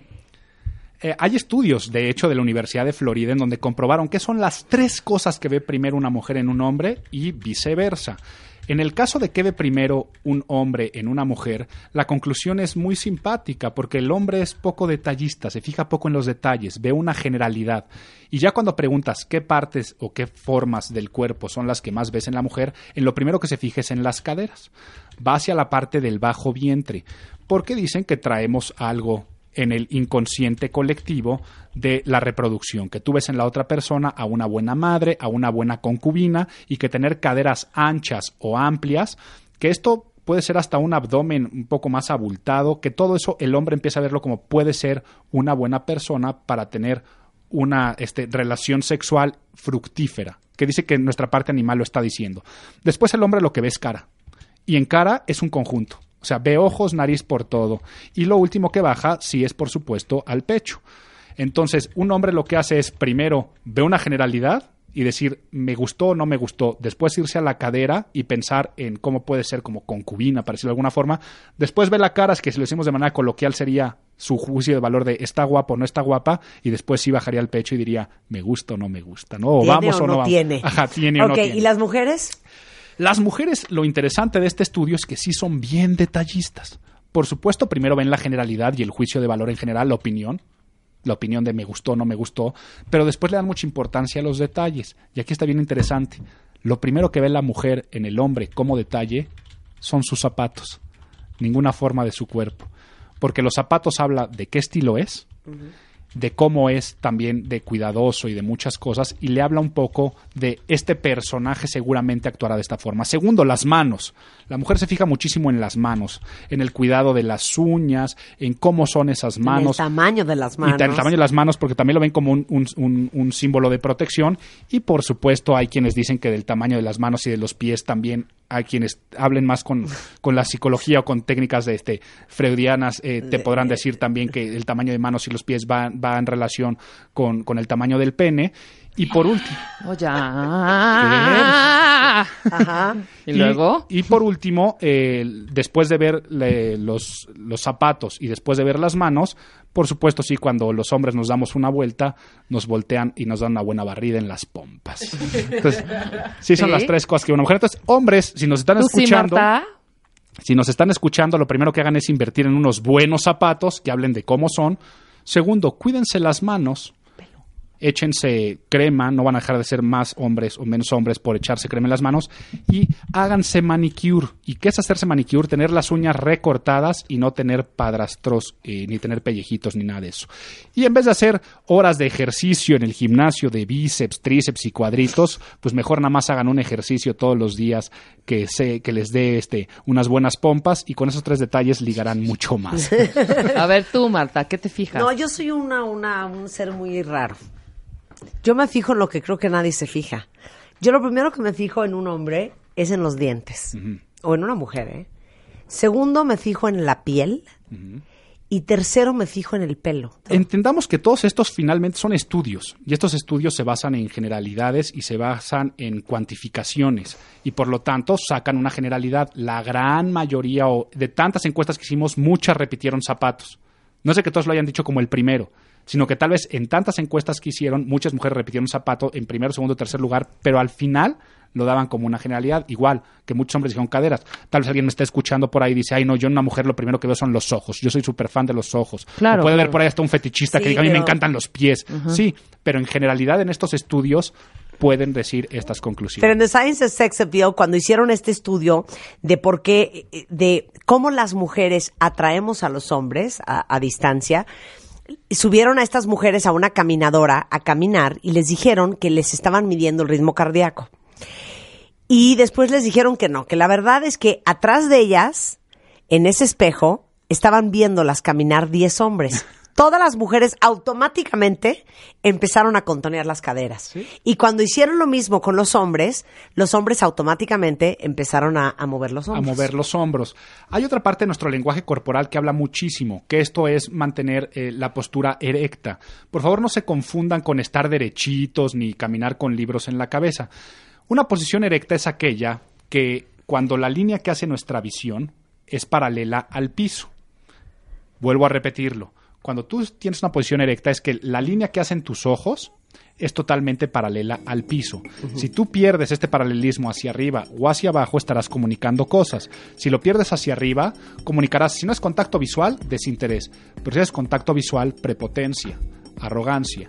Claro. Si tú llevas el, el paralelismo hacia abajo y no haces contacto visual, comunicarás una gran timidez. Si haces contacto visual, comunicarás sumisión.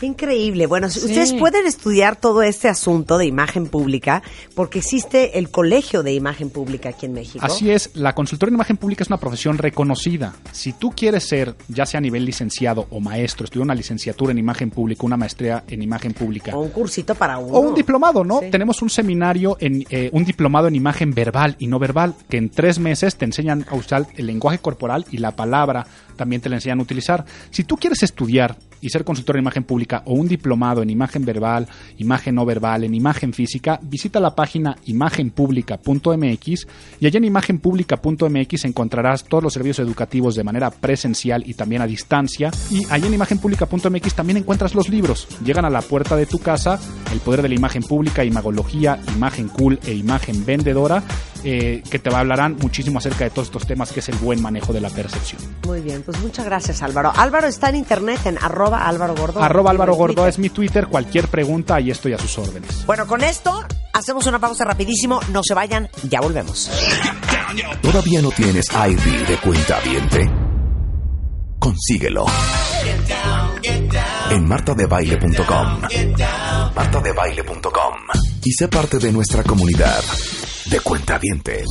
Escuchas a Marta de Baile por W Radio. Síguenos en Facebook, Marta de Baile. Y en Twitter, arroba Marta de Baile. Bueno, ya saben que nos encanta estudiarlos a todos ustedes y de la mano con Lexia Insight Solutions, que es una compañía de estudios de mercado cualitativos y cuantitativos, y de la mano de Claudio Flores, eh, socio y vicepresidente de Lexia, y Rosario Zavala, socia de Lexia, eh, decidimos hacer una encuesta sobre cuáles son las grandes tentaciones de todos nosotros. Bienvenidos a los dos. ¿Qué nos cuesta trabajo resistirnos? Mira, tenemos un escenario diversísimo. Los, la cuenta avientada, como siempre, primero, muchísimas gracias por contestarnos la encuesta. Hicimos 300 en, en entrevistas a cuentavientes, mujeres y hombres de todas las edades, de 18 a 46, 50 años de edad. Eh, y, y nos fuimos a, a investigar, Marta, qué onda con las tentaciones. La tentación es un concepto judeocristiano. Sí. ¿eh? O sea, la, eh, por ahí La- encontramos una página que dice... de Adán y Eva. Fíjate este texto que encontramos en una página web de corte, digamos, religioso. Decía, familias destrozadas, enfermedades, una conciencia atormentada. Estas son solo algunas consecuencias de ceder a la tentación. ¿Cómo podemos evitar caer en ella? ¿No? Ok, les puedo contar una cosa horrenda. Sí. Ya saben que soy adicta a los programas como de asesinatos, como Forensic Files y Investigation ID y todo eso, ¿no? Buenísimo. Ayer había una de un, un cuate luterano de esa de religión, Ujú. este, que en los setentas eh, le empezó a ir muy mal en el trabajo. Empezó a ver que sus tres hijos pues ya estaban creciendo, su hija la mayor quería ser actriz, el hijo del medio como que ya no quería ir a misa los domingos. Entonces este cuate, entre su desesperación de todo se está viniendo abajo, mis hijos están dejando la religión luterana y, y- y están dejando, ya sabes, Los este, principios, los principios valores. y los valores. Agarró una pistola. Mató a la mamá que vivía con ellos, mató a la mujer, se sentó en la mesa de la cocina y esperó a que cada uno de los hijos llegara del colegio y mató a cada uno. Y puso la temperatura de la casa a 50 grados y se fue. Y los vecinos, al mes de que se da cuenta que no hay movimiento Claro. en esa Claro. casa, llaman a la policía, entran y encuentran a todos muertos. Pasan 20 años. ¿Qué tal yo como ya desviando No, el bueno, tema? Ya no, no, no, pero está- Pasan 20 años y la policía no logra encontrar a este señor, que se llamaba creo que John List. Y entonces deciden este, poner en televisión nacional en Estados Unidos, en esto ya sabes, FBI Most Wanted, Sí. una, este, una fotografía de este hombre. Pero la última foto que tenía Pero era de de hace dos 1970. décadas. Claro. Claro. Entonces contratan a un escultor forense que su especialidad es reconstruir la cara y cabeza de la persona y cómo envejeció. Proyectarlo. Y junto con un especialista en psicología forense, empiezan a ver qué tipo de lentes usaría, cómo habrá envejecido, ven las fotos de su familia, bla, bla, bla. El caso es que lo ponen y unas mujeres en Colorado dicen, no manches, ese es Bob Clark, nuestro vecino. Bueno, pues este hombre se cambió de identidad, cambió su social security y cuando lo encuentran, tal cual lo había esculpido este hombre y tal cual lo había descrito, mismos lentes, eh, envejeció tal cual lo, lo habían pensado y lo encontraron y se fue a la cárcel el resto de su vida. Se murió en el 2009 a los 83 años de edad. Mi nombre es Marta de Baile, historia macabra. ¡Qué barbaridad! Todo esto para bueno. decir Sí, que por el miedo a que su Claro. familia cayera en la tentación, Sí. Los mató. los Los mató. mató. Que sería el extremo de cómo evitar la tentación. Cierro ¿no? corchete informativo. Sí. Pero bueno, ¿qué, qué veíamos? Mira, muy importante a la hora de hacer este estudio, una cosa, la tentación no es externa a nosotros. La tentación la traemos aquí arriba en medio de las sienes. La tentación nos acompaña y a cada quien le acompaña un set distinto de tentaciones. Lo que encontramos en este estudio, Marta, es que la cuenta avientada aquí hay un, digamos, panorama muy diverso de tentaciones y lo que queremos es traerles los resultados para que vean qué tipo de tentaciones nos mueven y además cómo se ven afectadas estacionalmente, cómo se ven afectadas en función de tus filias y fobias. Por ejemplo, decíamos, eh, eh, Chai puede enloquecer entrando a una tienda de zapatos, ¿no? ¿No? ¿Quién, quién comparte ese, ese problema? 100%. Claro, alguien más dice, bueno, Rubens, comprar tonterías. ¿Qué más? A eso le llamo yo impulsos de la madre. Gastar, hombre. Eh, ya, al pan, sea. tentación al pan. A, a un buen par de nalgas, dice Hellboy. Sí, Claro, bueno, es que hay de todo. bueno, Todo lleva se en vale. el nombre lleva la penitencia, Al ¿no? vodka tonic, al chocolate, Sí. a las compras, dice Sí. Elena, y a la comida. Sí. Por eso, Mi gran tentación es comprar. Sí, Sí, por- en general. Sí, en general. por eso hablamos de soy facilote. Porque Claro. hay cosas que de verdad no te puedes resistir y es este primer impulso que te, que, que te vuelve irracional, porque los impulsos y la indulgencia así es. Es un momento irracional y después de que lo haces es cuando ya viene una serie de sentimientos que, De culpa, que de- también sí. traemos esas dualidades que encontramos con los Y hay una cosa interesante entonces, la, primero, la tentación es interna, no es exógena al individuo, no es algo que ya, ay, es que llegó algo a tentarme, no, lo, tú lo traías adentro y lo Claro, estás expresando. claro, Incluso por ahí despertó. encontramos esta, Claro. esta, mira, esta joya, Rebe de la, de la Biblia, dice, cada uno es probado al ser provocado y cautivado por su propio deseo. Me encantó. Es Tal cual. perfecto, te lo, na- te, lo, te lo dice así. Pero bueno, pasemos a la parte más divertida que son los resultados. ¿Les late? Oigan, estas son encuestas que les manda Alexia a ustedes. Así es. O sea, esto no están encuestas con desconocidos. Son, Son- ustedes, Sí. cuentavientes. Son quienes están escuchando este programa. Marta, que les agradecemos de nuevo por contestar. Y una cosa importante, ¿por qué no usamos un hashtag? Claro. Marta, ¿qué te parece? ¿Soy facilote? Ajá, soy facilote. ¿Sí? Soy Mira, facilote. ¿Sí? qué fuerte, Fer. Gatito, Fer dice, facilote. mi gran Gatito. tentación es mi ex. Así Esa. es. Uy, ¿quién no ha pasado por ahí, eh? ¿Quién no ha pasado después de dos o tres drinks y empezar a ver el número y decir, ya lo borré, sí es cierto, pero sí me acuerdo cuál es el número? Claro. Hasta el mismo. Never drink and dial. Claro. Ok. Hasta el mismo drink. O sea, ¿cuántas veces te levantas con una cruda y dices, no lo vuelvo a hacer? Corte A, llega el fin de semana y estás de Y nuevo. órale. Venga, ¿qué encontraron? Primer, primer dato relevante, Chay. ¿Qué tan fácil caes en tentaciones? O sea, como para ver qué tan facilote. Solamente el 10% se considera que cae muy fácil. Mienten, mienten. Exactamente. Yo ahí estoy, en ese 10% yo Claudio. soy más fácil que la tabla del 1, ¿no? De Dicen hecho- que la del 0. De, de hecho, este tema surgió porque en una reunión que estábamos con Claudio, llegaron y, y ofrecieron que quién quería salir el fin de semana a bailar. Sí, y sí. Ah, es que tengo trabajo. No, es que soy bien facilote. Ajá, de, claro, ahí, claro, de ahí claro. sacamos. Somos el tema. facilotes un 10%, pero yo sí creo, Marta, que hay mucho deber ser en la respuesta también, en el sentido de que te dicen, bueno, la verdad es que yo creo que todos somos muy fáciles y nos ponen la tentación que, que Que traemos que dentro. puede, Claro. puede. El 15%, Pues la mayoría. claro, Exacto. el 15% se declara que es fácil. Y el se- casi el 70%, 68% dice regular, depende de la tentación. Y eso sí es cierto, la tentación es diferencial en, en- en- en función cada qué- persona. de cada persona. ¿A ti te tienta Claro. el tequila? Sí, claro. Ok, a mí el tequila cero me tienta. No me Sí, metas. Yo veo un tequilita y me lo voy a tomar. O sea, ¿sí? yo puedo comprar hasta en un Oxxo. Por ejemplo, yo creo que a ti la comida no te tienta. No.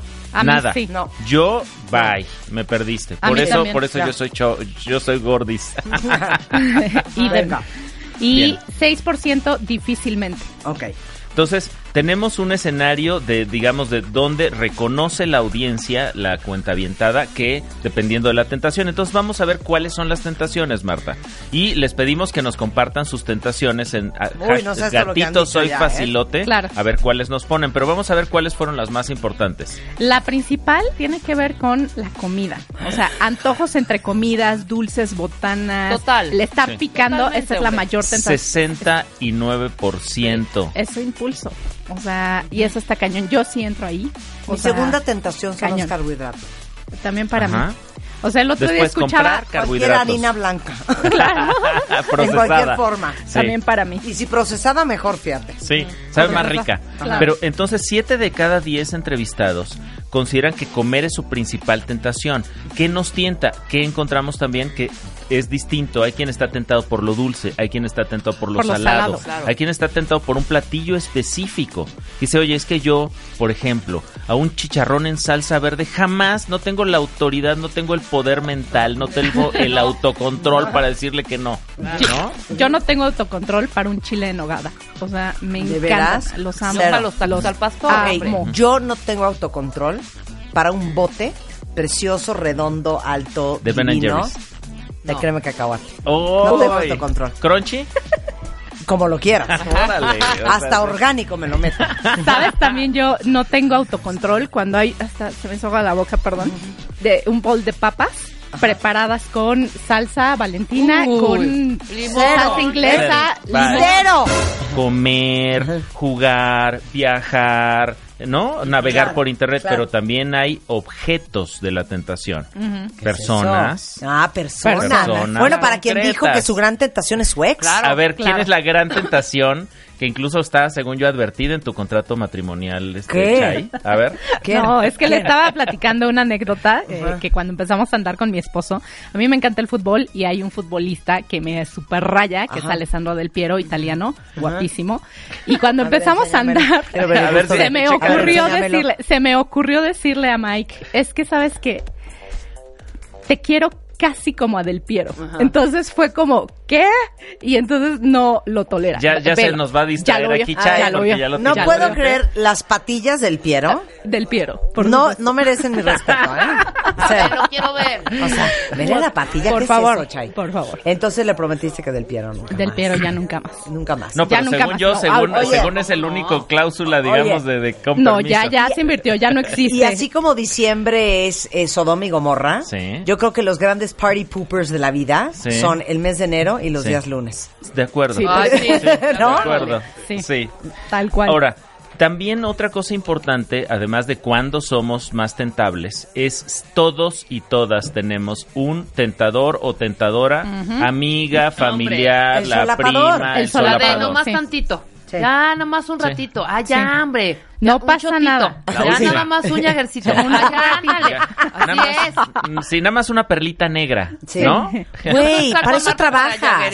Hija, perdón. sí. Estas botas luego no las vas a encontrar. Así me Sí, dicen. sí, mis- sí, mis- claro. Exacto. Es que luego no las vas a encontrar. Claro. Encontraste tu talla, te quedan perfectas. O como la pesada Eugenia ahorita en la vacación. Me dice, pero hija, ¿neta lo necesitas? Ay, no. Le dije, no seas Ya pesada, hija. nadie necesita ninguna Claro, bota. no, nadie. Claro. Sí. Ah.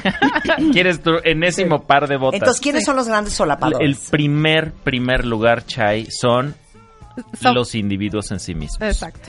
O sea, no Uno necesitamos. mismo es el auto solapador. Claro, Sí, claro, claro. No necesito que me sonsaquen. Siete de cada diez. O sea, Segundo solapador más importante, los amigos y amigas. Son esas personas que nos, sol- nos, nos tientan, oye, pues vuélate la clase. Hondo. ¿no? Ándale. Oye, Ya vuélate sé. la clase, vámonos. Mira, tengo unas amigas, ¿no? Que ya nos están esperando en tal o cual cantina, ¿no? Oye, ¿y qué tal si, si nos vamos con el postre, pero nada más mitad y mitad? Claro. Dos La cucharas. última, la última y nos vamos. Ya es la Sí. última. Claro. Es más, cae mal la gente que no son saca. O sea, Sí. te volteas y le dices a un amigo, ¿qué hago, güey? O sea, no tienes una floje- idea la flojera que me da ir a la junta. Y que No te vayas, conteste. No, y que te contesta. Es no, si deber. tienes que ir, si quedaste, tienes que cumplir con tu palabra. Claro. Ay, pícate la cola. O sea, ya. Es que o el mejor neutral que también es cagante, Sí. el neutralito de pues evalúa. Sí, sí. Ay, no, no. Sí, los pros y los co- Ay, güey, dime no, y ya, dime no vaya. Son, sácame a no Y ir. en realidad cuando preguntas eso lo que quieres es que te digan, ah, ya, no pasa nada, avísale Exacto. que te enfermaste, Avísale, chocaste, se te descompuso Sí, el lo que coche, tú se quieres. Pero sí tengo un amigo, saludos Emilio Div, que cada cosa que le pregunto me dice, cero a lo hagas. Cero lo hagas, porque te digo una cosa, Marta, esta vida es una hija. Y tú Sí. tienes que hacer lo que tú quieres. Sí. Oye, Emilio, pero es que es una cosa, una obligación. Sí. Güey, te digo una cosa, podrías estar enferma. Y no pasa Sí. nada, ¿eh? No pasa nada. Para todos me dicen, no pasa nada. No, Sí. pasa nada. No, sí pasa, ¿eh? Ahora, Sí. usualmente, y eso no salió en el estudio, es solamente una, una conclusión vital de cuarenta y tantos años de vida, mi querida Marta, es que usualmente te arrepientes más de lo que no hiciste que de lo que hiciste. Tienes te razón, arrepientes ¿eh? más Sí. de no haber caído Tienes en la razón. tentación Ajá. que de haber sido tentado y haberte revolcado en ella. Me refiero a la tentación, por supuesto. Claro. ¿O no? Perdón, Después Chas. sigue mi pareja. El 11% tenemos una pareja que no son saca. Que no son sacas. Y ahí por eso, una de las cosas que hemos estudiado sobre el asunto del- de, la obesidad ahora, el tema de si tienes una pareja que no te apoya y es el típico Uf. que dice, ay, mi amor, unos taquitos ahorita en la noche, ¿no? Eh, versus la que te dice, oye, pues tu juguito de frutas y tan tan, Sí. El sí te arma un, un problema. El Pero problema claro. es cuando somos los dos. O Sí. sea, No, en mi caso, Mike cosa, y yo claro, nos autos se dan vuelto. Pero te digo algo, Está cañón. Misery loves company. Sí, o sea, claro. la miseria le, le encanta a la Mm, compañía. sí. Y hay cosas peligrosas Sí. que una pareja sabotadora. Sí, Sí. Porque en realidad no quiere que vayas a terapia para que no te abran los ojos y lo dejes. Sí. Y tampoco quiere que enflaques. Para porque que no, entonces porque le da inseguridad vas a dejar- lo vas a dejar por otra. Sí. Eh, Claro. te- pero tampoco por inseguridad y por Exacto. complejo y por miedos. Sí. Y que te meten el pie constantemente, a veces de buen modo y a veces un poco menos. o sea, la tentación puede obvios. ser tener objetivos perversos. Claro. Claro, ¿no? También. claro, claro. De no, a mí me gustas gorda, mi Sí. chiquita. No, lo Sí. que pasa es que te da miedo que enflaque y que me ligue alguien mejor que tú. Exactamente. Exactamente. No te hagas el imbécil. Sí, último, 3% compañeros de trabajo que también son, son sacadores, ¿eh? O sea, típico que llevas tus toppers bien ordenados porque ya contaste calorías y tú solamente Ajá. te vas a tragar 700 al día. Sí. Pero de- resulta que el topper te lo llevas de regreso del trabajo lleno porque te invitaron. y Después de la, de la, del atascón, después de la indulgencia que viene, la culpa, La doña El culpa. remordimiento. El Las remordimiento, cuatro claro. cucharadas Ajá. soperas Ajá, ajá. de mantequilla de maní ¿Sí? o crema de cacahuate. Ay, ya, Sí. crema de cacahuate. Skippy. yo cero, la crema de Skippy. cacahuete. Es que no lo puedo creer la crema de Es súper cacahuate. Es que no lo puedo creer. Es, Es más, hasta me riquísima. empalaga. A mí Oye, me ¿y encanta no te gusta también. con mermelada? O sea, eres También, purista, todo. también, también. Porque ese ya es, digamos, ya Rebanadas de la- manzana con peanut butter. Sí. El plátano. Tocino. No manches. Bien. ¿Cómo nos sentimos después de haber caído en una tentación, Chai? Pues aquí tenemos un tema de la dualidad, o sea, como mexicanos, y eso es un insight del mexicano que, hemos, que estamos estudiando y que hemos estudiado mucho, somos seres duales, hay luz y sombra. Cuando eliminamos una de las dos partes de la ecuación, se convierte en panfleto. Cuando tomas en cuenta la oscuridad para entender la luz. Ujú. Esos somos los mexicanos, refiriéndose a esta dualidad. Y lo vemos reflejado en que el 39% se sienten satisfechos después de la tentación y el 37% se sienten Culpable. culpables. Entonces, está es- esa son las dos dicotomía cosas. siempre. Y siempre hay una evaluación. El nivel de culpa tiene que ver con el nivel de la tentación a la que caíste. Claro. No, si te compraste unas bolas más caras de tu vida, Marta, Sí. las botas más caras Sí, de tu sí, vida, sí, sí. Que, que sigues viendo ese cargo en la tarjeta de crédito. Claro, que ¿No? no o sea, que la No ves es lo ahí. mismo tragarte dos donas que Exacto. revolcarte con alguien pintándole el cuerno a tu pareja. Por ejemplo. ¿Y ¿no? eh, dónde está la culpa? La culpa tiene, tiene una relación directamente proporcional con el tamaño de la tentación a la que caíste. Oigan, ¿saben qué deberíamos de hacer que nunca hemos hecho? Y es de carcajearse. Al- hay que hacer un programa sobre la ley de Murphy. Ah, claro. Ay, Ya sí, sabes buenísimo. Que la Ya. culpa es proporcionalmente. Sí, ya Sí, sé. exacto. eh, Ya sabes. Sí, si algo, la ley de Murphy, la ley número uno dice que si algo puede salir mal, va a salir mal. Entonces, ese es el tema. uno. Pero, pero Rebe, tú decías ahorita, siempre se te pasa la culpa. Sí. Y vuelves a caer en el ciclo de la tentación. Ese es el rollo, ¿no? claro. Ese es el tema. Ese es el- O sea, la vas en el ciclo. Así ¿no? es. Por eso es tentación, porque a- en el corto plazo, o sea, inmediatamente te da mucho placer, pero a la larga sí te va generando este sentimiento de culpa. Y fíjense, eh, alegre 27%, arrepentido 25%, frustrado o frustrada 13%, enojado o enojada 5%, triste solo 4%. Y lo Es que decir, viene es un horror que con en eso lo ya que tenemos viene, que sí, cerrar. lo que viene es la parte, digamos, del, del, del, del lado duro. De, del- de las recaídas. De las Cosas que te prometiste no volver a hacer y caíste en tentación. No cuidar la salud, 43%. Ya sea comer en exceso, beber en exceso, no hacer ejercicio, no dormir. Esas cuatro cosas componen el porcentaje más importante de lo que sí te detona una culpa permanente. Claro. La alimentación, el chupe, Claro. la inactividad física, la falta de sueño. La fumada. Fíjense, No, no, no, qué asco. Exacto. Segundo, categoría general más importante es gastar de más con un neto de 24%. O sea, 2.5 de cada Ujú. 10 cuentavientes creen que compran bolsas, zapatos, ropa, accesorios, gastan en los gustos personales y aunque no haya dinero, o usar en exceso la tarjeta de crédito. Y finalmente las relaciones personales dañinas, ya sea el ex, que ya lo habías comentado, poner el cuerno, sexo con alguien que no es tu pareja, salir con alguien que no es tu pareja, ligar. Te digo una cosa, yo creo que de las recaídas más perras es cuando recaes con el ex o con Yo la creo ex, que sí. ¿eh? Yo, cre- yo creo, yo prefiero recaer en el tabaquismo. ¿Qué dices? Te ¿no? lo juro que sí. O sea, sí Te dices lo juro ya, que. Yo creo que recae en el alcoholismo. Pero te digo algo, o sea, ya cuando ya recaíste, Sí. el día siguiente que Sí. dices, soy una estúpida. Cuando te estás ya tenía cuatro levantando. meses sobria Sí. Y ahí voy a enredarme con esta vieja otra vez. ¿Ya Sí, sabes? O con este sí, y amaneces, La abres los ojos y es dices, otra vez estoy aquí, Claro. soy un pendejo. Exactamente. Si me permites el uso del término, Es más, lo puedes volver a decir. pero soy un pendejo.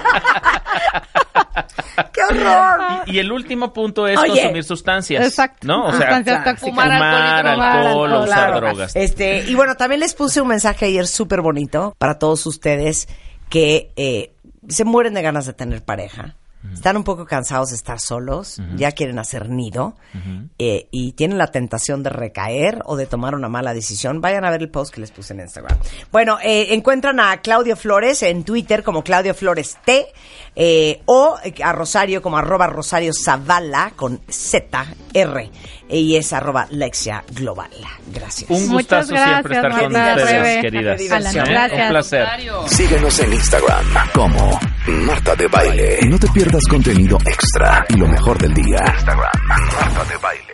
Marta de Baile en vivo. Bueno, cuentavientes, hoy es el Día Mundial del Suicidio.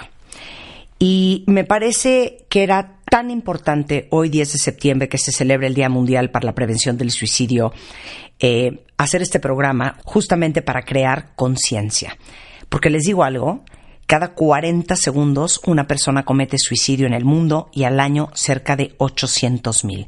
En México se detectan 6.200 suicidios al año y es la segunda causa de muerte entre jóvenes entre los 15 y los 29 años.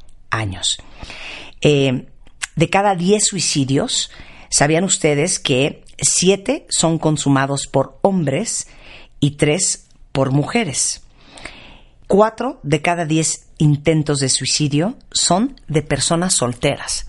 Pero les voy a decir algo bien interesante. Todas las personas que se suicidan están deprimidas. Pero eso no quiere decir que todos los deprimidos se suicidan. Seguramente ustedes, al igual que yo, han escuchado de casos del hijo de un conocido que se aventó de un balcón, eh, de la hija de una conocida que a lo mejor se tomó unas pastillas, de algún conocido que se aventó de un puente, de alguien más que se metió un balazo. Yo creo que todos hemos escuchado últimamente más que nunca la historia de alguien cercano o alguien cercano a alguien cercano que ha cometido suicidio. Por eso queríamos invitar el día de hoy a Mario Guerra justamente a hablar de este tema. No sabes lo que me preocupan estas estadísticas. Sí. Que la gran mayoría son jóvenes cuentavientes y para todos los que tienen hijos en esta edad, entre 15 y 29 años. Entre 15 y 29 años, sí. Y, y- y mira, si lo vemos como, como cifras alarmantes, lo, lo que vemos en México, según las últimas cifras del INEGI en 2018, es que precisamente la tasa más alta es de 20 a 24 años, después la de 25 a 29. Sin embargo, en mujeres, la tasa más alta es de 15 a 19 años. Imagínate. Entonces, estamos habl- hablando eh, de, de un fenómeno que afecta a más personas de las que creemos, a más familias de las que creemos, porque ese es un fenómeno que no solamente afecta a la persona, por supuesto que, que a la persona que, que decide o que piensa en suicidarse, sino a la familia entera, Claro. a la comunidad entera y a todos los que rodean a esto. El impacto de, de la muerte de alguien por suicidio es, eh, es grave. Es grave. Es espantoso. Es grave, sí. Pero, pero te digo algo, Mario, y, y yo no sé si ustedes han oído estas historias. Eh, conozco un caso muy reciente de un chavo de 16, 17 años que se tiró del balcón de su edificio. Y según reporta la gente que lo conocía, no había ningún indicio. No se le notaba. Sí. Lo veían como un niño de su edad totalmente normal. Sí. ¿Por qué te suicidas? ¿Qué causa el suicidio? Mira, raras veces es provocado por un solo factor. Raras veces que podemos encontrar e identificar con claridad qué es lo que provocó a la persona o llevó a la persona primero a pensarlo, la ideación suicida, y después a llevarlo al acto, es decir, a, a- a intentarlo y a veces lograrlo. Ya lo dijiste, ¿no? Eh, los hombres son más contundentes en lograrlo. Hay más, más eh, suicidios logrados eh, por hombres eh, por mayor cantidad de intentos por mujeres. Tiene que ver mucho con el método elegido por los hombres, ¿no? Que son métodos más contundentes como eh, ahorcarse, Como Un pegarse balazo, un tiro, claro. como arrojarse de una gran altura, a diferencia de otros métodos como cortarse o tomar pastillas que pues lleva un poco de tiempo, ¿no? Este, y a veces no es tan contundente el, el método. Pero ¿qué lleva? Sabiendo, como dijimos, que no es un factor solo, hay diferentes perspectivas y teorías que tocan algunas causas potenciales, aunque debemos decir esto. De lo que vamos a decir, ni todos los suicidas tienen todo, ni todos los que tengan uno de esos factores va a cometer suicidio. Eso, es- eso también es claro. Primero hay factores obviamente neurobiológicos, es decir, desbalances neuroquímicos, trastornos mentales que pueden conducir a condiciones como estados depresivos. Eh, trastornos, enfermedades como esquizofrenias que también conducen a esto, pero ya son personas que están en un estado alterado de conciencia, ya no, no piensan con claridad, la misma enfermedad, el mismo desbalance no los deja pensar con claridad y tienen este factor como un gran factor de riesgo, el factor neurobiológico, sobre todo la depresión. Pero también hay factores psicológicos, que no es lo mismo. En los factores psicológicos eh, es cuando tienes una incapacidad de afrontar eficientemente, por ejemplo, pérdidas significativas o enfermedades. Conocemos personas que han sido diagnosticadas con enfermedades graves y que, y que con tal de no vivirlo, por el terror a vivir lo que viene, muchos dicen a no ser una carga para mi familia o a no sufrir la indignidad de una enfermedad como el cáncer, por ejemplo, o el Alzheimer. me quito la vida. Me quito la vida, ¿no? Eh, es por, por esta eh, incapacidad de afrontar eficientemente esto, pero también por incapacidad de afrontar eficientemente crisis y problemas como problemas laborales, económicos, familiares o legales. Muchas personas que cometen suicidio cuando se ven enfrentadas a un proceso legal, a un proceso judicial, a la, pérdida del dinero o del prestigio a veces, ¿no? De, de- se ven expuestos eh, porque algo pasó, cometieron algún fraude, son personas que de pronto dicen yo ya no quiero estar aquí, no le quiero causar a mi familia este dolor, o yo mismo no quiero pasar por todo el proceso. Acabamos de ver este, este personaje que estaba en Estados Unidos eh, recluido por abusos sexuales. Jeffrey Epstein. Ajá, Jeffrey Epstein, que se, bueno, aparentemente se suicida, ¿no? Sí. En su celda, pero y es una forma en que deja a las personas eh, que esperaban justicia muy enojadas, muy indignadas porque no no sufrió y justamente probablemente lo que quería él era no sufrir, no sufrir la vergüenza social, Sí. no sufrir la, la condena, no tener que explicar, no tener que enfrentar a las víctimas, vamos. Entonces hay muchas causas en esos factores psicológicos. También obviamente personas con alta impulsividad, ¿no? Muchas veces el suicidio viene, sobre todo aquellos no anunciados, de un impulso, de, no, siempre son tan anunciados. Y obviamente adicciones también son un gran factor que puede condicionar a que alguien se quite la vida. Y en factores sociales, sabemos que hay factores de riesgo. Insisto, no todos los que tienen esos factores van a cometer suicidio, como no todos los que cometen suicidio tienen los factores, pero son factores de riesgo que sabemos desde la Organización Mundial de la Salud. Eh, estos son sociales, pobreza, sobre todo pobreza extrema, desempleo, sobre todo cuando se tiene familia o se tiene a su cargo familia que mantener o sacar adelante. Humillación pública. El bullying, por El ejemplo. bullying, ¿no? claro, que es parte de la humillación pública, ser humillado por otros. Y el aislamiento, personas que se sienten profundamente solas, que sienten que no le importan a nadie y que finalmente lo que, lo que caen es en uno de estos crisis existenciales de falta de sentido de vida, de un aislamiento profundo, en donde dicen yo ya no tengo nada que hacer en esta vida. Y además recordemos una cosa, cada sociedad tiene factores propios que los afectan de distinta forma. Es decir, hay estándares. Por ejemplo, hay un dato, un estudio en Suecia determina que los adolescentes con baja estatura tienen dos veces más probabilidades de suicidarse que aquellos que tienen una estatura más alta siendo hombres. Porque en aquellos países la estatura es muy importante para Claro. el éxito profesional, para la selección de pareja.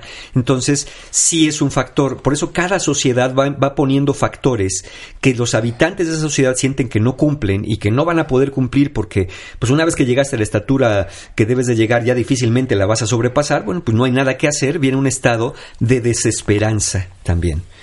Y obviamente, hay factores también en el desarrollo temprano, como eh, maltratos o abusos infantiles. Hay Ah, suicidios que vienen de causas ancestrales, digámoslo así, causas prim- primarias que vienen de años atrás y que se, se catalizan, se cristalizan hasta la edad adulta. Son cosas que se vienen arrastrando, sobre todo cuando no se trabajaron oportunamente en terapia. A ver, decía yo al principio, todas las personas que se suicidan están deprimidas. Pero no todo el deprimido es un Se suicida. suicida, claro. La pregunta es, ¿una de- ¿la depresión siempre parte de la causa? Mira, generalmente sí suele serlo, pero no siempre ni en cada caso. Cuando está presente la depresión como un factor eh, para, para el suicidio, generalmente está asociada a la desesperanza. Es decir, sí estoy deprimido, pero además tengo una visión del futuro donde siento que nada de lo que haga va a hacer una diferencia en mi vida. Y es algo que decía el doctor Aaron Beck, Aaron, Aaron Beck, padre de la terapia cognitiva y uno de los grandes, grandes autores acerca de la, de la depresión, llamaba la tríada cognitiva negativa. Pongan mucha atención con esta lista, ¿eh? Sí. Triada negativa. Cognitiva. Cognitiva. Cognitiva negativa. El doctor Aaron Beck nos dice que esta tríada está compuesta por una visión negativa del mundo, o sea, el mundo es un asco, una visión negativa de sí mismo, yo soy un asco, y una visión negativa del futuro. Nada de lo que haga va a poder hacer una diferencia ni para cambiar el mundo ni para cambiarme a mí. Y eso, esas tres visiones, esta triada cognitiva negativa, es lo que va a desatar la desesperanza. No hay nada que hacer, todo está arruinado, todo está mal. Por eso parte de un proceso terapéutico, el proceso terapéutico no va a cambiar el mundo exterior. Lo que ayuda es a, tener una visión distinta del mundo. El proceso terapéutico no cambia propiamente a la persona, sino la visión que la persona tiene de sí misma y finalmente el acompañamiento terapéutico tiene que ver con la visión de un futuro donde se puede hacer algo, donde uno tiene en sus manos el hacer algo para cambiar el rumbo de lo que está pasando. El riesgo, obviamente, sí, la depresión es un factor muy importante para el suicidio y el riesgo es mayor cuando la depresión no ha sido tratada. Es que puedo hacer un paréntesis, cuentavientes. A ver, acuérdense ustedes de su adolescencia.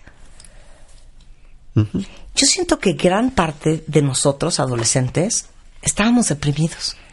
Pero como en aquella época, como ni se hablaba de eso, o sea, la salud mental no era algo que necesariamente estaba en la mesa de la Sí, no. mayoría de las no, familias, no. pues pocos íbamos a terapia.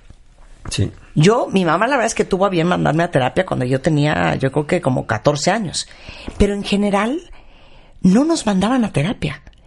Hoy yo pienso que las adolescentes, y corrígeme si estoy mal, Mario, que están expuestos a una vida tan complicada, cuentavientes, tan competitiva, eh, pueden mirar y compararse con tanta gente de su colonia, de su colegio, de su ciudad, de su país y del mundo, que están creciendo con un chorro de presión. Por lo que yo diría que todos los adolescentes deberían de ir a terapia. Sí, Así claro. estoy yo. Sí. Para mí es parte de la canasta básica. Sí. Sí, y además de eso, eh, viene el otro componente que sigue siendo vigente, que si antes eh, lo era, era verdad en estos tiempos que decías. O a ti te mandaron a Hoy terapia. sigue siendo, no, para nada. Hoy, ojalá, ojalá. Hoy sigue siendo vigente que no se habla de esto en las mesas de las familias. Primero porque últimamente no se habla de nada, ¿eh? Ya no se habla de nada. Ya cada uno está en lo suyo, cada uno está aislado, cada uno está separado y cada uno con su propio tema, porque cada uno tiene sus intereses, que siempre los hemos tenido. Pero antes las, las, las comidas familiares, las reuniones familiares, eran realmente en familia. Un poco forzadas si quieres, pero eso mismo nos hacía entrar en una comunidad, en una sociedad, en una pertenencia. Ahora pues ya no tanto. Pero del suicidio no se habla, porque hay un gran tabú. Que no debemos hablar del suicidio porque si lo hablamos es como si lo estuviéramos invocando, Claro, como si lo eso. provocáramos, Ni como si diéramos la hablamos idea. de las enfermedades mentales. No, no, no, nada, no. Todo eso es tabú y es señalado y es marcado. Y ustedes, como adultos, y sobre todo si son papás, tienen que poner estos temas en la mesa con sus hijos, no solamente para quitarle el tabú a las enfermedades mentales, sino para darles a sus hijos la libertad y la confianza de hablar con ustedes cuando no se sientan bien. Claro. Sí, es fundamental. Miren, y tener en cuenta una cosa, cuentavientes. La depresión es un problema de salud mental y no un síntoma de debilidad. No es un defecto de una persona, es una condición por la que está pasando que debe ser tratada, pero difícilmente va a ser tratada si no es tocada, si no es hablada, si no es reconocida. Y les voy a decir una cosa, no solamente es la depresión estando presente la que puede ser un factor de alto riesgo al suicidio y como ya dije la desesperanza. Si la depresión se asocia con la ansiedad, es un factor de mayor riesgo para el suicidio si se diera la depresión por separado o la ansiedad por separado. Entonces, por eso es tan importante saber y identificar estos factores que están contribuyendo a estas, a estas, a este suicidio. En sí mismos, eh, la depresión, insisto, la ansiedad, la desesperanza o aún la triada cognitiva negativa en sí mismos no producen ideación suicida, pero aumentan significativamente el riesgo, sobre todo si se asocian a otros factores. Fíjense, hay estudios que demuestran la correlación entre el suicidio y la ansiedad, la depresión y el, iso- y el uso intensivo de redes sociales con la falta de likes, el ciberacoso, el ciberbullying y todo lo que ello conlleva, eh, sobre todo cuando se está buscando atrás de, las re- atrás de las redes, atrás de la participación en las redes, el reconocimiento o la pertenencia. Entonces siento que si no tengo este impacto, no me estoy siendo El like, reconocido. el like. Es like y no, es, no pertenezco. Ahora, ¿Cómo nos impacta? Como dijimos, no es, un, no es un problema únicamente del que lo ejecuta o del que lo piensa, es un, un problema de la familia y la sociedad. ¿Qué muere cuando alguien se quita la vida? Muere el futuro, por supuesto. Todo lo que esa persona ya no va a ser ni va a poder ser. Muere también la esperanza. La esperanza de encontrar una- un camino distinto. Muere la tranquilidad de la familia. De saber pensar, eh, ¿alguien más lo, lo irá a hacer? ¿Qué fue lo que hicimos? Y obviamente muere el que se ha ido, ¿no? Vienen preguntas infinitas y culpa, como familia. ¿Qué hicimos mal? ¿Lo pudimos haber evitado? ¿Qué pasamos por alto? Puede vivirse el mensaje implícito con el suicidio, y, eso, es, eso es cierto. La familia puede recibir un mensaje de parte de la persona que se ha suicidado, aún después de la muerte, y el mensaje es, nada ni nadie fue suficiente para que yo quisiera quedarme en esta vida. Y es y esta sensación de la familia de, ¿por qué no pudimos hacer que tuviera Ay, ganas no, de vivir? ¿Por qué no nos dimos cuenta? ¿Por qué no nos dimos cuenta? Claro. Y a veces el mensaje es de castigo. Eso también es cierto. El, el mensaje de castigo es, miren lo que hice por su culpa.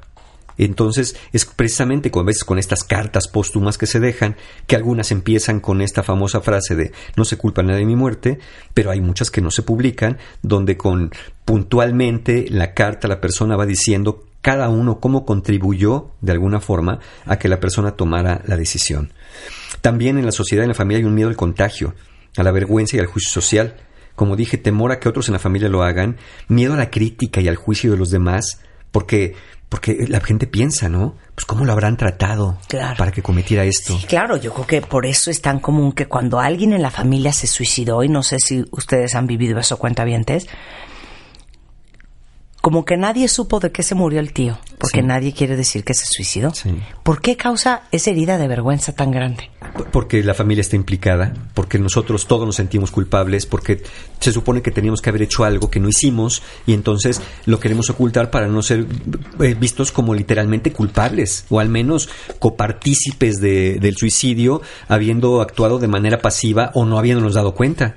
Entonces, no es poco común que se oculte la causa de la muerte, que se diga que fue un infarto o un accidente, o incluso, yo he conocido, he tenido pacientes, familias, que deben marcharse de su entorno social, se cambian de casa para no tener que enfrentar, para no tener que dar explicaciones, para no tener que contar y para que la gente de alrededor no sepa. Y además hay, un, hay una especie de juramento implícito secreto de que nadie va a hablar de esto. Ni chicos ni grandes, nadie habla de esto y eso genera una gran carga en la familia, un peso en los niños de saber que hubo un suicidio en la familia y que no se puede hablar de él. Tenemos que hablar de todo lo que nos angustia, de todo lo que nos causa conflicto, si no vamos cargando con este peso el resto de nuestra vida y de una forma u otra va a salir en, en nuestras relaciones, ya sea con otros o con nosotros mismos. Ahora, Lo más importante de lo más todo. importante, ¿qué señales? ¿Cómo se les nota? ¿Cómo? Es que es complicado también. Mira, vamos a decir algunas señales. Insisto, no todos tienen que tener todas las señales y algunos no dan señales. Pero vamos a verlas porque es importante, importante tener un, un- un ojo más agudo en esto. Lo primero es, si ya hubo intentos previos, obviamente hay mayor riesgo. Porque quiere decir que la persona puede seguirlo intentando, sobre todo si no se ha resuelto el conflicto interno, que es lo que lo está moviendo a tener esta ideación o a ver al suicidio como una posibilidad, quizá, o la única salida posible en un momento dado. Eh, cambios importantes de conducta. De pronto, una irritabilidad que no estaba. Una ansiedad que se presenta aparentemente sin causa. Eh, una persona que se vuelve muy explosiva o de pronto muy aislada. Y aquí cuenta bien, quiero hacer una pequeña pausa. Es muy difícil detectar cambios importantes de conducta, sobre todo en los hijos, si no observamos continuamente a los hijos, si no los conocemos. ¿Cómo voy a notar que algo es diferente si ni siquiera sé cómo es? Entonces, podemos notar cambios de conducta cuando estamos involucrados con ellos, cuando, cuando nos enteramos de qué les preocupa, qué les alegra, qué les enoja, y entonces podemos darnos cuenta que lo que le está pasando ahorita no es normal. Pero cuando cada uno está en lo suyo, cuando dejamos de observar a los nuestros, es cuando no podemos notar la diferencia porque no tenemos una base sobre la cual comparar. ¿Y puedo hacer otro corchet? Sí, claro. ¿Saben qué pienso, cuentavientes? Que la vida es tan complicada, todos estamos tan ocupados, pero sobre todo tan sofocados y abrumados con el día a día, que siento que es bien fácil que la relación con tus hijos se vuelva una relación absolutamente transaccional. ¿Qué significa eso? Desayuna, lávate los dientes. A ver, enséñame las calificaciones. Te voy a castigar porque te sacaste siete en matemáticas. A ver, apúrate. Vamos a la clase de karate. Felicidades, ya te sacaste cinta blanca. Oye, tienes comida con tus tíos el sábado. Eso no te lo vas a poner. Cuidado, no sé cuánto. Amárrate el cinturón. Ven, mi amor, vamos a no sé qué. Pero nunca hay espacios para verdaderamente tener una relación emocionalmente íntima con tus hijos. Yo les preguntaría a todos ustedes para que se hagan la pregunta a la vez. ¿Ustedes sienten que conocen el alma de sus hijos? ¿Qué les da miedo? ¿Qué les preocupa? ¿Qué les angustia? ¿Qué retos tienen? ¿Qué están pensando? Eh, ¿De qué sufren? ¿Qué les causa estrés? ¿Qué los pone ansiosos? ¿Qué bronca traen ahorita en su vida, en su colegio, en su relación de pareja? O sea, Y con ustedes ¿conocen a sus hijos?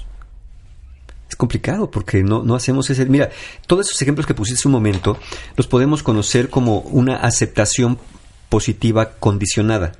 Es decir, yo te acepto mientras tengas buenas calificaciones, mientras tengas éxito, mientras hagas lo que te pido. Y no deslata. Y no deslata. La aceptación positiva incondicional es te quiero por quien eres, aunque a veces no me gusta lo que haces, pero te quiero. Te amo profundamente y me interesa saber qué te pasa. Me interesa. Aquí siempre va a haber una puerta abierta para ti, para que me cuentes, para que me digas, para que me hables. Eso es lo que muchas veces no hacemos. A veces lo que hacemos es, vete para allá, no te quiero ver, no te quiero hablar, qué vergüenza, mira nada más lo que hiciste, eh, vete, vete, vete de aquí, no quiero estar contigo, no quiero saber de ti, ni pareces de la familia. ¿Cómo queremos que alguien se sienta parte de algo, que se sienta visto, ya no digamos importante, visto siquiera, cuando lo que no queremos es verlos cuando se portan mal? Claro. Regresando del corte, ¿en qué se le nota a alguien que se quiere suicidar?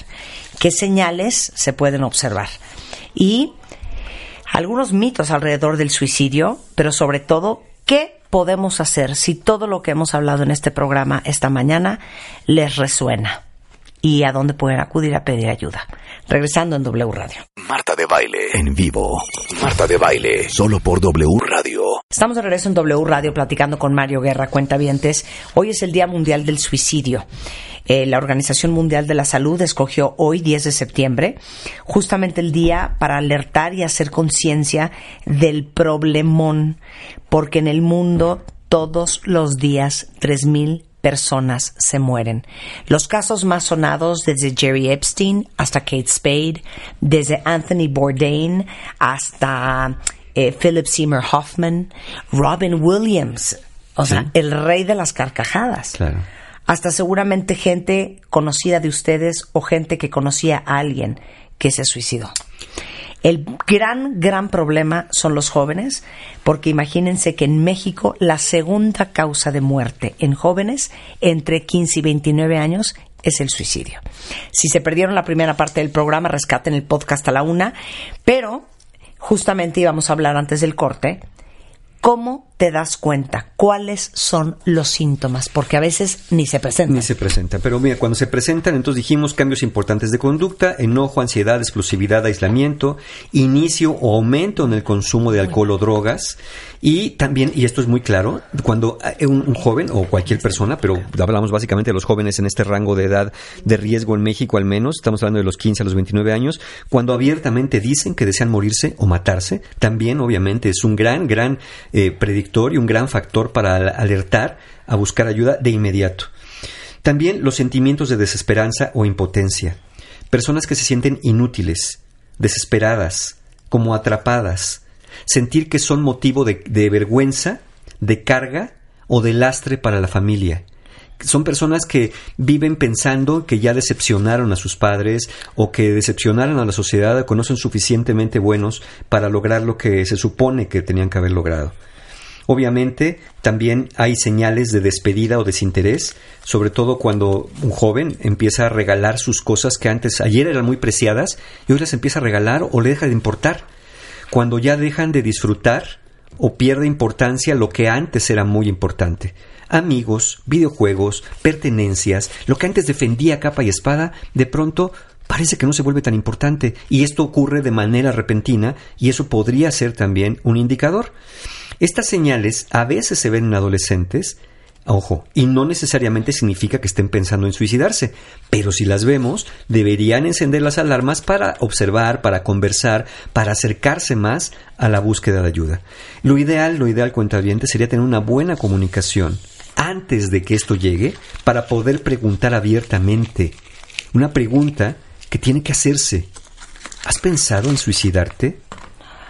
Pero es una pregunta que muchas personas tienen miedo de hacer por este, por este mito de que lo van a, provocar. Yo prácticamente eh, eh, a cada paciente que de pronto llega, sobre todo siendo jóvenes, les hago la pregunta a la primera sesión, ¿alguna vez has pensado en suicidarte? Y créeme que hay personas que te das cuenta cuando te contestan, no, ¿cómo crees? Y hay otros que te quedan viendo y te dicen, sí, varias veces. E incluso ya lo he intentado. Y otros que están en, en el rango de haberlo pensado y no necesariamente haberlo intentado. Pero es una pregunta que tenemos que hacer. Pero eso solamente lo podemos hacer no si llegamos con un interrogatorio, con una lámpara, sino estando involucrados en la convivencia familiar para, como dije, poder detectar justamente esos cambios cuando se presenten. Ahora, ¿toda persona que tiene ideación o pensamiento suicida da señales? Lamentablemente no, nos dice el doctor Michael Miller, profesor de psiquiatría de la Universidad de Harvard. Hay personas que llegan a la decisión de suicidio de manera repentina y con muy poco tiempo entre la idea y el paso al acto. O sea, la impulsividad de La la cual hablabas al principio. Sí. No es posible saber qué pasaba por la cabeza de estas personas porque ya no viven para contarlo, nos dice el doctor Miller. Pero sí sabemos el impacto que causa en la familia con las eternas preguntas sin respuesta que ya dijimos hace un momento. Entonces, sí es verdad que están esas señales y algunas otras a observar, pero a veces, a veces son muy sutiles o, como dije, el tiempo entre, entre que viene la idea y el paso al acto es muy corto y no alcanzan a, mostrarse Y estas entonces, señales. ¿qué hace un papá que acaba de oír esto? Eh, esta comunicación, esta comunicación abierta para que cuando uno siente, a ver, ¿a quién recurre uno cuando se siente muy alegre o muy triste? ¿A qui- ¿Con quién quiero compartir una, una gran alegría o una gran tristeza? más cercana. Con la persona más cercana. Porque si yo tengo, si yo soy el padre, la madre, un hermano y soy de las personas más cercanas, no me lo cuentan. Porque quizá no exista esta comunica- una comunicación de confianza, la confianza para contármelo. ¿Por qué? Porque si desde que era niño, cuando salía de la escuela me preguntaban cómo te fue, y yo decía, pues es que la maestra nos regañó, y lo que recibía a cambio era, yo no te mando a la escuela a dar lata, yo lo que te mando es estudiar, vas a ver la próxima vez, a mí no me importa lo que hagan los demás, me importa lo que hagas tú, porque bla, bla, bla, bla, bla. ¿Qué puedo esperar cuando soy adolescente y le digo a alguien, ¿sabes qué? Ya no tengo ganas de estar aquí. No, pues me va a regañar igual que antes, mejor ni le digo nada. Es decir, ¿qué, qué pasa cuando los papás oyen esto? La pregunta es, ¿estoy teniendo los canales de comunicación? Tampoco puedo llegar con un hijo a decirle, yo soy tu amigo y me tienes que confiar, ¿no? Porque no se puede forzar lo espontáneo. Lo espontáneo es espontáneo. Entonces es, es tener abierto esto. E- Y esto nos, da- nos lleva de la mano a los mitos alrededor del suicidio. Miren, el primer mito. Quien amaneza con suicidarse solo trata de llamar la atención. No. No, gran mito. Aunque esto no es imposible, toda amenaza de suicidio debe ser tomada en serio y atendida de manera profesional e inmediata. No podemos pensar, ay, ay, ay, nomás te está chantajeando. Ay, nomás te lo dice para espantarte, para presionar. No, o sea, No, sí, tómenlo en Sí, serio. Sí, hay que tomarse en serio. Siempre, todo intento, todo aviso, todo, toda amenaza de suicidio tiene que ser tomada invariablemente en serio. Aunque podamos pensar como padres o como, como sociedad que alguien lo hace nada más para llamar la atención, no podemos arriesgarnos. Eh, otro mito. Si le preguntas a alguien que se ha pensado en suicidarse, le estás dando la idea. No, al contrario. Quien no tiene la idea va a responder de manera contundente, no. ¿Cómo crees? Pero quien sí verá en esta pregunta la oportunidad de hablar de eso. La oportunidad de decir, ¿sabes qué? Sí. Ok, sí- y sí si te he pensado". contesta que sí, ¿qué haces como papá? Si haces como papá, entonces te, no- hablas en plural, es muy importante. ¿Sabes qué? Tenemos que buscar ayuda. Quiero, quiero escucharte, quiero que me cuentes qué, qué pasa por tu cabeza, qué pasa por tu corazón, pero me encantaría que lo hiciéramos de la mano de, de alguien que pudiera ayudarnos, porque este no es, no, no es un problema solamente tuyo, es un problema también mío, porque te amo, porque me preocupas, porque yo no sabía que estabas pasando esto. A mí me gustaría que todos pudiéramos decir, yo no sabía que estaba pasando esto, no después de un suicidio, sino antes de que este ocurra. Yo no sabía que te estaba pasando esto, pero quiero saberlo, quiero estar involucrado. Insisto, ojalá que lo estuviéramos desde antes, pero si no, hay que hacerlo ya. Hay que generar este, este, este, este, este ambiente, esta relación de confianza para poder hacer la pregunta. Porque, insisto, el gran mito es que si le preguntas a alguien que se ha pensado en suicidarse, ¿lo va a estar dando la idea? No. Quien tiene la idea la tiene y quien no la tiene, no la tiene, le preguntes o no. Y yo siempre he pensado que así como hay gente que no es bueno para cualquier cosa, ¿no? No, bueno, no son buenos para la, mer- el mar- la- la contabilidad o para la mercadotecnia. Creo que hay gente que no es bueno para la vida. O sea, Sí me explico, o sea, no que no sea bueno. No, es Que- gente que es como incompatible con la vida. Ajá, gente que, le cuesta mucho, trabajo. vivir. Sí. Y muchas veces pienso, si yo tengo esta depresión, porque a veces me da esa empatía, porque tengo dos personas cercanas, se suicidaron. Y yo decía, si en estos momentos yo me siento tan sensible, tan que no puedo con esto que me está pasando, y que a las dos o tres horas ya se me pasa ese sentir, pienso, imagínate esto que estoy sintiendo, Todo el día. un todos mi- los no, días. y un millón de veces más poderoso. Claro. Más Creo que sí está muy, muy cañón. Es fuerte, mira. Otro mito. Si alguien dice que se va a matar, no hay nada que pueda hacerse. No, es un gran mito. En este caso, la ayuda inmediata profesional es fundamental. Nunca deberíamos dejar sola a una persona que nos dice que quiere matarse y debemos acompañarla o llamar a un servicio de ayuda de manera urgente. No, no la dejen sola a una persona que les esté diciendo en ese momento, ¿sabes qué? Estoy pensando en matarme. Perdón, ¿eh? Perdón. Eso pasó en la película A Star is Born. Exactamente. Lady Gaga dejó a Bradley Cooper solo y y se colgó en el garage. Sí, lo dejó solo. Ella lo mató.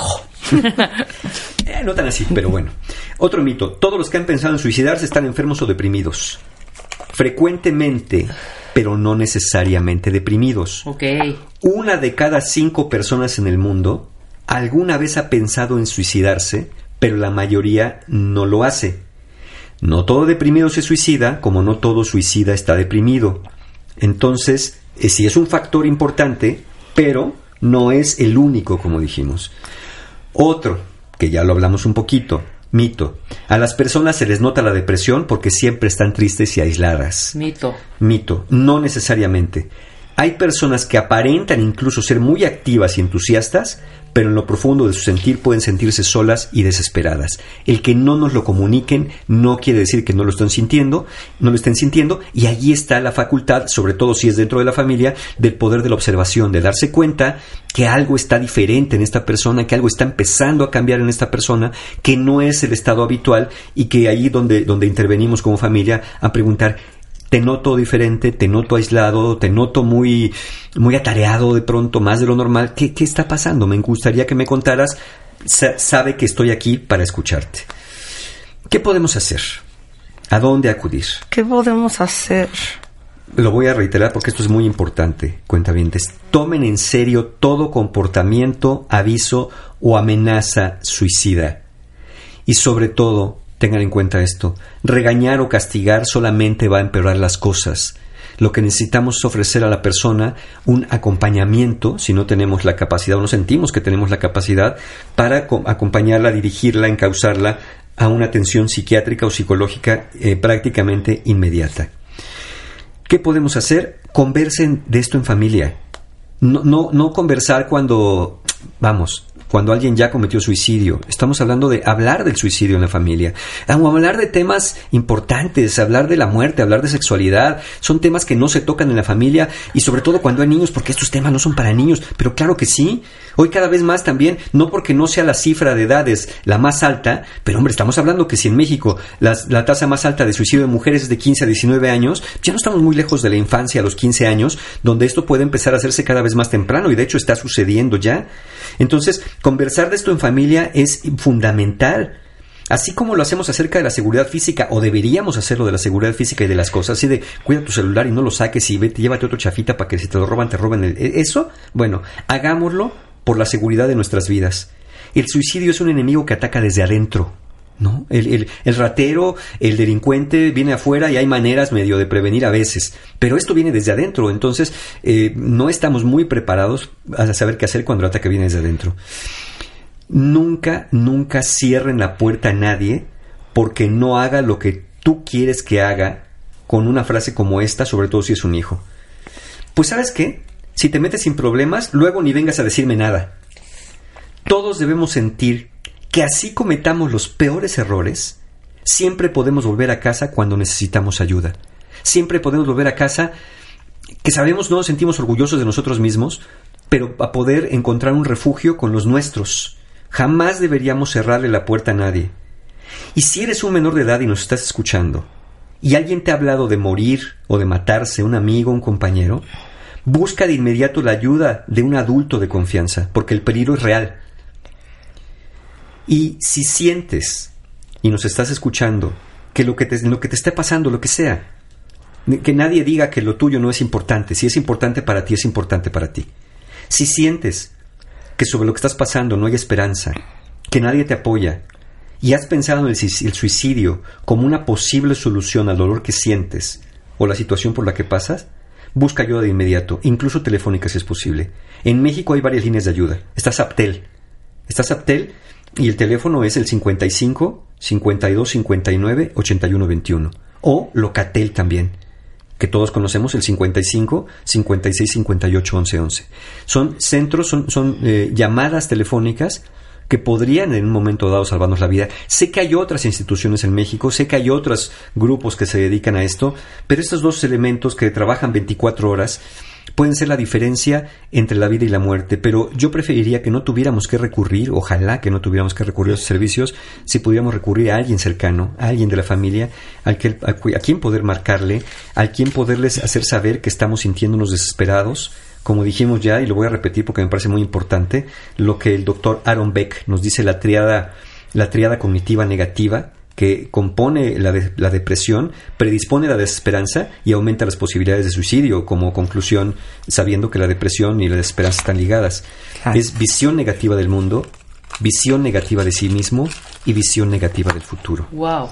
esos tres elementos. Si alguien los está pasando, si alguien los está sintiendo, los está pensando, es momento de buscar ayuda antes de que se haga urgente. Y si no sienten que es urgente, como para llamar a Saptel o llamar a, Locatel en este momento, acérquense, acérquense a una ayuda terapéutica, eh, a, cualquier psicoterapeuta, a un psicólogo, a veces un psiquiatra. Mira, las tres profesiones son muy, muy, muy, eh, propicias para esto. Puede ser un psicólogo, puede ser un psicoterapeuta, puede ser un psiquiatra. Ya cada uno de los profesionales, al hablar contigo, al estar cerca de ti, te podrá sugerir cuál es la mejor manera de tratar esto. A veces una terapia combinada entre psiquiatra y psicoterapeuta, dependiendo mucho del caso, pero cualquier profesional de estos debería estar capacitado, debería estar entrenado para detectar y para poder canalizar o atender directamente cualquiera de estos eh, factores eh, que se pueden presentar. Y aún así, aún así hemos conocido casos de personas que estando en un proceso terapéutico, en un proceso de- de tratamiento psiquiátrico, aún así dentro de esos procesos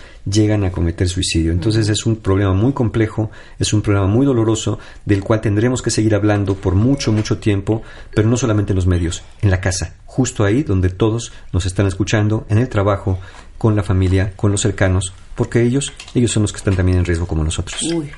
Una pregunta rapidísimo, Mario. Sí. ¿Cómo sabes cuando tienes que mandar a tu hijo a terapia? ¿Lo sabes? Mira, lo- tú lo dijiste muy bien. Debería ser parte de la canasta Es básica. que te juro que, les juro, cuentavientes, todos nuestros hijos adolescentes deberían de ir a terapia, porque la adolescencia es complicada per se. Mira, a veces... En este mundo no doy crédito a la adolescencia. Sí. Las hormonas no ayudan. No, no ayudan. No traes desarrollado todavía ni maduro el córtex prefrontal. O sea, es un cóctel.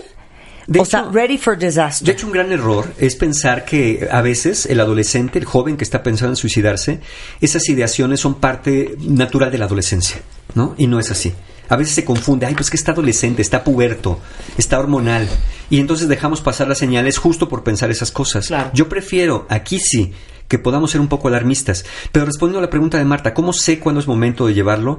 Yo creo que eh, eh, esto tendría que ser, como dije, parte de la canasta básica y nosotros teníamos que dar el ejemplo. Es decir, como en muchas otras sociedades, eh, que ir a terapia es lo normal, ¿no? Como ir al dentista debería ser lo normal, al menos una vez al año o dos. eh, que todos fuéramos a, buscar ayuda terapéutica, los padres. Es decir, cuando los padres van, ¿no? Muchos niños eh, lo sabemos desde pequeñitos, ¿no? Ah, yo como mi papá o yo como mi mamá. Viene mucho a la imitación. Bueno, también podría ser un factor donde no es que Imagínate, es que decirle a un adolescente, a una familia de tres hijos, decirle a uno, ¿sabes qué? Te me vas a terapia. Entonces, ¿qué pasa? Yo soy el raro. O sea, los demás no necesitan, yo sí necesito. Y tú no necesitas, yo sí necesito. Creo que todos necesitaríamos buscar ayuda en el momento dado. Lo primero sería buscar el ejemplo, pero eh, muchas veces cuando ya eh, pensamos como padres, es que este necesita terapia, a veces la cosa ya está muy avanzada, ya está muy crítica. Pensamos en la terapia psicológica como el último recurso, cuando debería ser de los primeros recursos antes de que se presenten las señales, debería ser preventiva precisamente para tratar estos conflictos que todos tenemos internamente. Todos tenemos conflictos internos con las figuras parentales, con nosotros mismos, con nuestra identidad, con lo que nos han dicho que se espera de nosotros y no hemos logrado. Hay crisis en las, en las, en las, en las edades, en las grandes décadas, por ejemplo, que es también cuando pueden eh, incrementarse en cierto momento las posibilidades de estas crisis existenciales. Me estoy refiriendo a las grandes décadas al cumplir los 40, al cumplir los 50, al cumplir los 60, cuando hacemos un balance de la vida y nos preguntamos si estamos donde se supone que queríamos estar, si hemos logrado lo que se supone que queríamos lograr y cuando sobre todo muchas veces, ayer leía yo un texto de, de, un autor por ahí que, que decía, eh, me di cuenta de lo profundamente triste que estaba cuando pasé de los 60 años y me di cuenta que la muerte cada vez estaba más cerca y yo cada vez estaba más lejos de mis Uf. metas. Eso también, esa desesperanza, es algo que da una angustia existencial que nos condiciona también para incrementar la posibilidad de pensar en la muerte como una salida o como una alternativa viable pero que finalmente no es algo que vaya a resolver realmente el, el conflicto, sino corta de tajo con toda esperanza y con toda posibilidad. Entonces, el ejemplo es fundamental y todos deberíamos tocar al menos base alguna vez en la vida, al menos una vez en la vida en el consultorio de un psicoterapeuta y, y si no, eh, no hacerlo ver como un problema único, que tú eres el problema familiar, sino que hacerlo como un problema de todos, ¿no? Vamos a buscar ayuda, vamos a hacer esto, no como una imposición, sino como una preocupación, como un ofrecimiento, pero es muy difícil que un adolescente acepte cuando ha oído a los padres decir por años que yo no voy a terapia porque no estoy loco, que yo no voy a pagar a tirar mi dinero, que mejor me voy a tomar un café con un amigo, que no sirve de nada, que nomás te quieren sacar el dinero, que te van a meter chochos necesariamente. Y no siempre es así. Todos son mitos, hay diferentes, como hay diferentes personas, hay diferentes abordajes. La terapia debe ser un traje cortado a la medida y no un estándar donde a todo mundo hay que repartir soma para que sean felices y no piensen en lo que les entristece. Bueno, si necesitan ayuda, cuenta bien, de verdad. En martadebaile.com no saben la cantidad de doctores de todo tipo, clase, índole que tenemos, eh, para que no sientan que están solos. Eh, al final, la misión de este programa es también no solamente darles las herramientas en tiempo real de todo lo que hablamos estas tres horas, sino darles recursos eh, que ustedes puedan tener para cualquier cosa que tengan. Sí. Y ahí en el sitio de martadevalle.com tenemos también algunas referencias, algunos seis estudios que tenemos alrededor de, del suicidio, donde sustentamos esto que estamos diciendo el día de hoy, que es un tema donde hoy nos pusimos serios porque el tema no es para menos, sino para ponerse serios, pero no fúnebres, ¿no? Hay, hay, hay esperanza mientras hagamos algo para prevenir. Hoy es el Día Mundial para la Prevención del Suicidio, no para conmemorar, ni celebrar, ni honrar al suicidio, para prevenir el suicidio, que es justamente lo que estamos queriendo hacer, lo que pretendemos hacer con esta información que les damos, para que lo tomen en cuenta, para que lo, lo vean si es así reflejado en sus propias vidas o muy cerca en la casa, que insisto, ahí es donde ocurren estas cosas. Gracias, Mario. Encantado de ¿Tenemos algún Sí, curso o algo? Sí, mira, de verdad que esto, esto también toca, como dije, cosas profundas.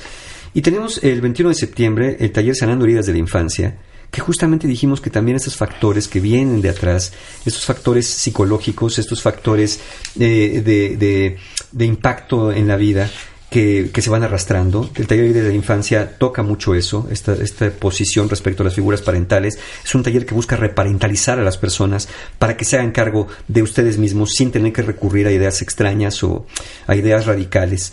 Eh, es el 21 de septiembre. El 22 de septiembre también tenemos nuestro taller Fortaleciendo tu autoestima, que, pues, hombre, sobra decir que con una buena autoestima hay elementos de apoyo para sentirse más fortalecidos ante precisamente las cosas que ocurren en la vida que son desagradables. Es el 22 de septiembre. El 28 de septiembre, la ciencia y arte de ser pareja, un taller para aprender a comunicarse de una manera distinta y poder tener la posibilidad de mejorar su relación de pareja. Y el 6 de octubre, el viaje del héroe, un taller que precisamente trabaja con los miedos, el sentido de vida, los apegos, las pérdidas, la muerte. Toda la información y formas de pago la encuentran como siempre en la página de mis amigos encuentrohumano.com. Gracias, Mario. Muchas gracias. Eh, yo les prometo, porque es algo que no quiero soltar, que si no esta misma semana, eh, la que viene, vamos a hacer una mesa redonda eh, con gente que ha intentado suicidarse, porque yo creo que va a ser como muy educativo para todos entender cómo está pensando una mente El suicida. lado de, de la persona. Exacto, el lado Hoy de la persona. base teórica, eh, me parece bien dar el lado de la, de la persona. Gracias, Mario. Gracias. Con esto nos vamos, cuentavientes. Estamos de regreso mañana en punto a las 10 de la mañana. No se vayan ustedes. Ahí viene Carlos Loret, el duende, y todo el equipo de Así las Cosas de la Tarde con lo que ha pasado en el mundo hasta este momento en W Radio. Adiós.